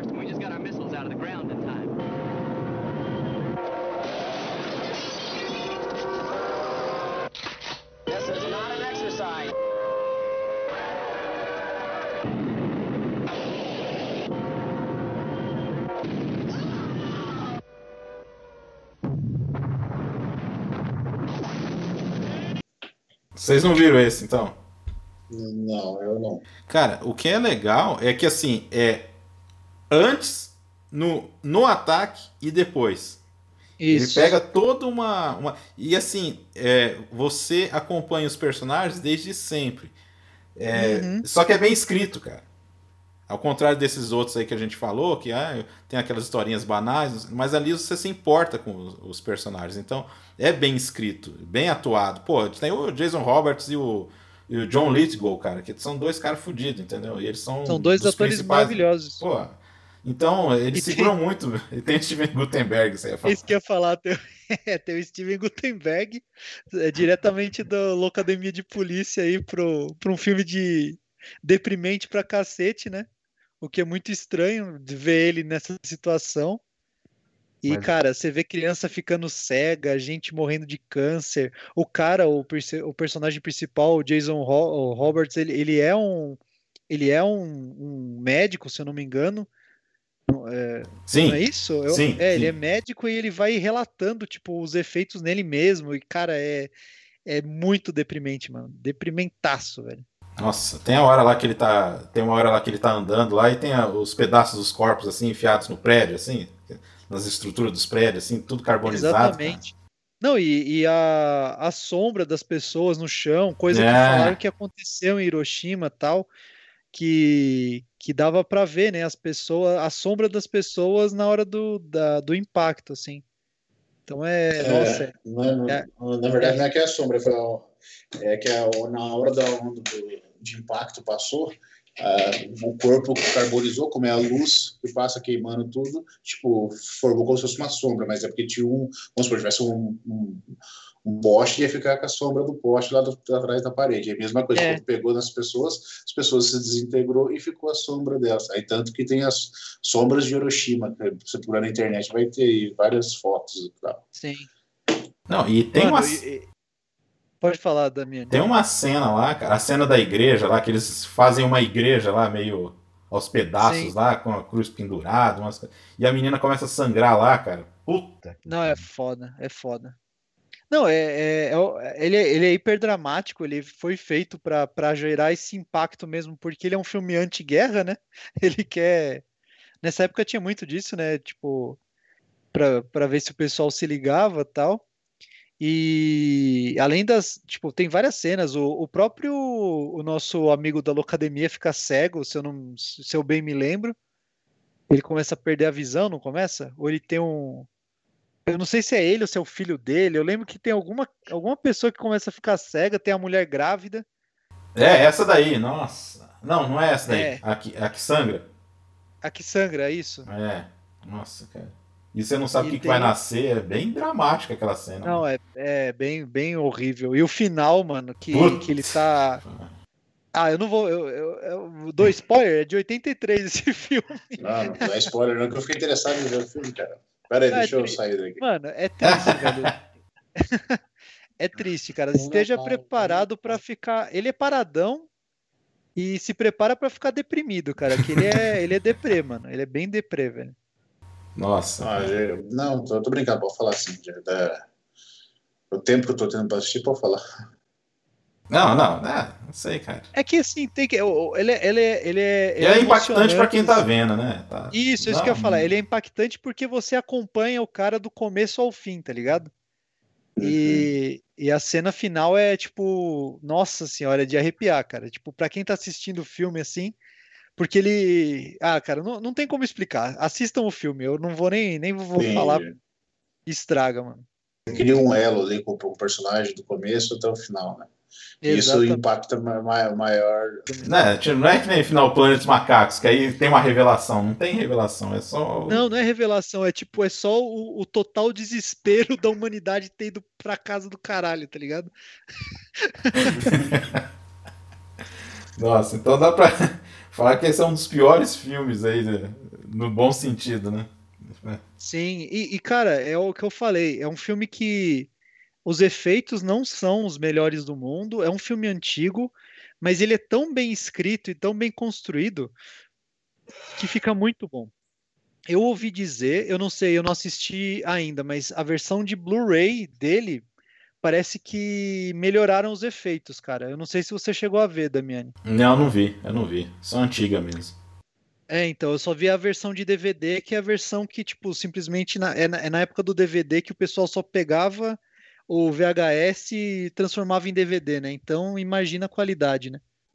Aí eles vão lá, melhora a imagem, né? Deixa É, a imagem aquela- mais limpa. É, Aí, dá, aí os efeitos especiais ficam parecendo mais falsos ainda. exatamente. Então, assim, é, falaram que a- essa versão de Blu-ray aí é, deram uma melhorada nos efeitos tal, mas eu não assisti para falar se tá ou não melhor. Mas a história em si ela é muito impactante e vale a pena assistir até hoje, cara. Eu vou ver. É Day After, né? É isso aí. É, que o, o, o dia seguinte lá é The Day After, o, The Day After Tomorrow, né? Deve ser alguma referência isso aí, né? É, deve ser exatamente. Não, não. O dia depois de amanhã é, faz referência a esse filme, né? Uhum. Ah, tá. É, mas assim, é, é desesperador, cara. Eu acho que esse, o Planeta dos Macacos, também Uhum. que tem um final bem assim, que eu quero dizer, tipo, né, a humanidade, que nem você falou, foi pro pau, né? É igual a melancolia, né? O melancolia também, cara. Ele é, ele é isso, é o, é o total, a total falta de esperança ali. Não tem mais o que fazer, tá ligado? E A estrada também pode se encaixar nisso, né? Nossa, esse, Porque é, esse filme é pesado também. também essa esperança ali. E no final também continua essa esperança, né? É. Você não sabe o que vai rolar depois, né? É, é, vocês têm alguma teoria de que por que, que o pessoal gosta de assistir esses filmes assim? De extermínios, de coisa do tipo? Ah, o ser humano gosta de ver desgraça, né? É isso. Eu acho que é porque é igual com nem, por exemplo, filme de terror. A pessoa gosta assim, ah, não sei o que, eu senti medo e tal. Eu acho que o medo que passa num filme pós-apocalíptico chega a ser mais marcante que qualquer filme de, de demônio, essas coisas erradas. Porque é uma coisa que, dependendo do filme, é lógico, pode vir a acontecer, uma coisa totalmente de sobrevivência, porque aí você vai. é, vai ter vai ter um cara que vai estar vivo ou ele vai ser seu aliado ou ele vai ser seu inimigo entendeu porque tipo uma lata de feijão no final quem vai comer um, vão ter lutar então tipo acaba se tornando uma, uma coisa um ambiente depressivo então só o fato de você estar vendo o cenário já já se torna um terror por assim dizer. Então acho que a gente que acaba sendo isso porque atrai todo esse público que gosta de terror que gosta dessa sensação e só o cenário em si sem muito falar muito da história já já, já cria essa atmosfera para quem está assistindo. Então acho que na minha opinião né, seria isso que, que atrai tanto porque ah, aí você joga uma história lá às vezes nem nem é tão boa, por assim dizer, né? Mas, tipo, não que essa história não seja boa, mas, por exemplo, o livro de Eli lá, o Eli, é um filme que, tipo, só de você ver o cenário que está acontecendo, tudo, é, toda a situação que está acontecendo, você, você fica apreensivo também. Você fala, putz, e se acontecesse isso mesmo? Como é que seria ali na frente? Será que ele está vivo? Já estaria morto? É, então, acho que isso acaba atraindo tanta atenção das pessoas, eu acho. É, eu, eu já eu, eu tenho duas, dois, dois contextos aí para que para essa é, necessidade de ver desgraça que o ser humano tem, né? Uma é uma expressão em alemão que é o Schadenfreude, né? Que é tipo é a, é a, a, o sentimento de ver o outro se ferrando e você tá observando. Então tem, tem muita gente que vê por causa disso também, tipo, ah, vamos ver essas pessoas tipo se ferrar, só que num ambiente controlado, tá ligado? E eu acho que outro aspecto, que eu acho que é o aspecto que chama mais atenção do ser humano em si, é, é a, tem, um, tem um livro que até deixo aí para quem tiver com tempo, chama A Negação da Morte, do Ernest Becker, que ele fala muito dessa relação do, do, do como o ser humano ele acha coisas para negar a própria morte e nisso é, ao mesmo tempo encarar ela de frente. Então essa essa fascinação pelo, pelo pela tragédia que a gente tem desde a época dos gregos até antes. É, então essa essa essa curiosidade pela desgraça, né, para entender o sentimento por trás disso e até tentar conseguir lidar com a própria mortalidade. Então acho que a gente tem muito disso, assim, ver a desgraça para, lógico, não desejando isso, mas tentando entender e compactuar com os sentimentos que essa desgraça traz para a gente, né? Para mim, é, no meu ver, é isso, assim. Eu acho que como produto, né, esses filmes eles, eles são um show de efeitos especiais, entretenimento, né? Eu acho que o pessoal tem grande interesse em assistir isso por causa disso, que é uma. é, alguns, claro, exige você pensar um pouco mais, como vocês pontuaram aí, filmes como Contágio, né? Que é umas coisas bem mais realistas, mas que nem, por exemplo, um Armageddon, um Twister, assim, é um show de efeito, de da pessoa se, se entreter por um tempo ali, tem sempre o romancezinho, tem sempre o estereótipo de personagem, né? Eu acho que o pessoal se identifica, tipo, se identifica não, mas gosta de consumir esse tipo de filme por causa disso, por causa do show que é você acompanhar um filme de, de desastre ou de, de contágio, esse tipo de coisa. Então é um, uma forma de entretenimento que, que te prende por aquele tempo ali que você está assistindo e o pessoal gosta mesmo, não é uma coisa que você precisa pensar muito para entender o filme ou se entreter. E só aproveitando, pegando o que o Rafael falou aí, é, ele falou assim, né, sobre Armagedon, já vários filmes, nós falamos sobre outros filmes, é, que ele falou, né, tem aquela pegadinha de um romancezinho, mas os, os filmes que não vendem esse clichê, parece que não é tão bem falado, tão, tão tipo assim, não é tão famoso nas pessoas, entre as pessoas, estou falando que é, é, melhor ou não, mas, por exemplo, Armagedon e A Estrada. Estrada é puta de um filme. Se você perguntar para sei lá, 10 pessoas, talvez 5 não assistiram a Estrada, mas os 10 assistiram Armagedon. Tipo, então é. vende, o romancinho vende, o, o, né, o, principalmente aquele um lá, é, aquele rapaz, lembro do Armagedon, os caras que furava petróleo, foram lá, né, cara cavar buraco no petróleo. É, é, no, próprio, no próprio Twister, né, tinha um romance dos dois lá, é, então, em todos os filmes, né? A maioria que tem esses romances, coisas, esse clichê que às vezes a gente acaba é, tendo sem saco para ver, é o que acaba, infelizmente, vendendo até mais aí fora. Então é isso. Eu só quero dizer que esse é o nosso programa final. A gente só vai voltar dia 5 de janeiro, certo? É, com, com mais uma temporada, esperamos aí, do, do podcast Cinema Aventura. É, eu tô querendo dizer aqui também quem não se inscreveu, se inscreva. E só para falar que 2020 também não foi uma tranqueira total, né? O nosso glorioso Rogério Curiel, que participou de alguns programas aí nossos, esse ano, né? Ele e a Kátia fabricaram o Matheus. Então eu quero mandar um abraço para os dois aí, porque para eles 2020 foi um ótimo ano, principalmente nesse termo aí. Ele vai ser pai pela primeira vez aí, então quero mandar um abraço pro, pro Rogério aí. Eu acho que o pessoal aí também que tem gente que não conheceu, o Leandro conheceu ele, né? Fez programa com ele aí, né? Então fica dedicado a eu ele também. Sério, na época da faculdade, cara, eu, eu entrevistei ele para um trabalho que a gente estava fazendo. Passei um dia inteiro com ele, cara. O quarto dele, assim, é sensacional. O piá que ele, que ele vai criar aí vai crescer num ambiente, assim, fantástico, né? De, de referências de cultura nerd de quadrinhos, filmes, né? Uhum. Cultura pop em geral. O Rogério vai ser um paizão, hein? Manda um abraço para ele. É, é isso aí, desenhista, gente boníssima e vai criar um futuro nerdinho aí. então é isso, galera. Ô, Leandro, valeu aí, viu?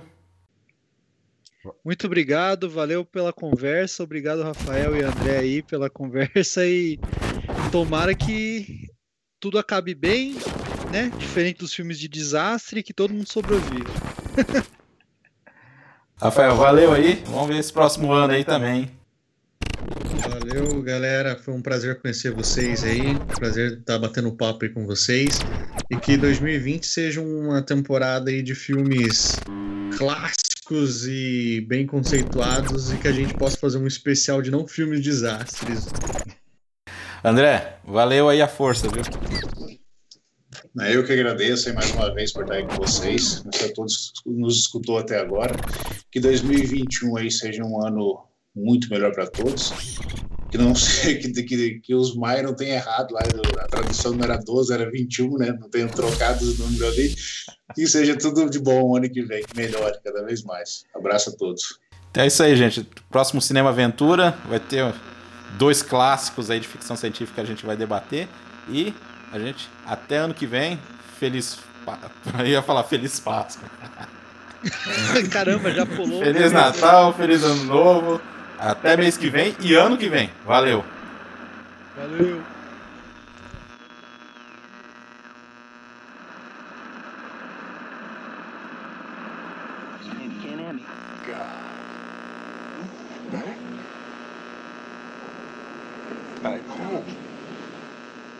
All the time. We finally really did it. You maniacs! You blew it up! Oh, damn you! God damn you, Holden!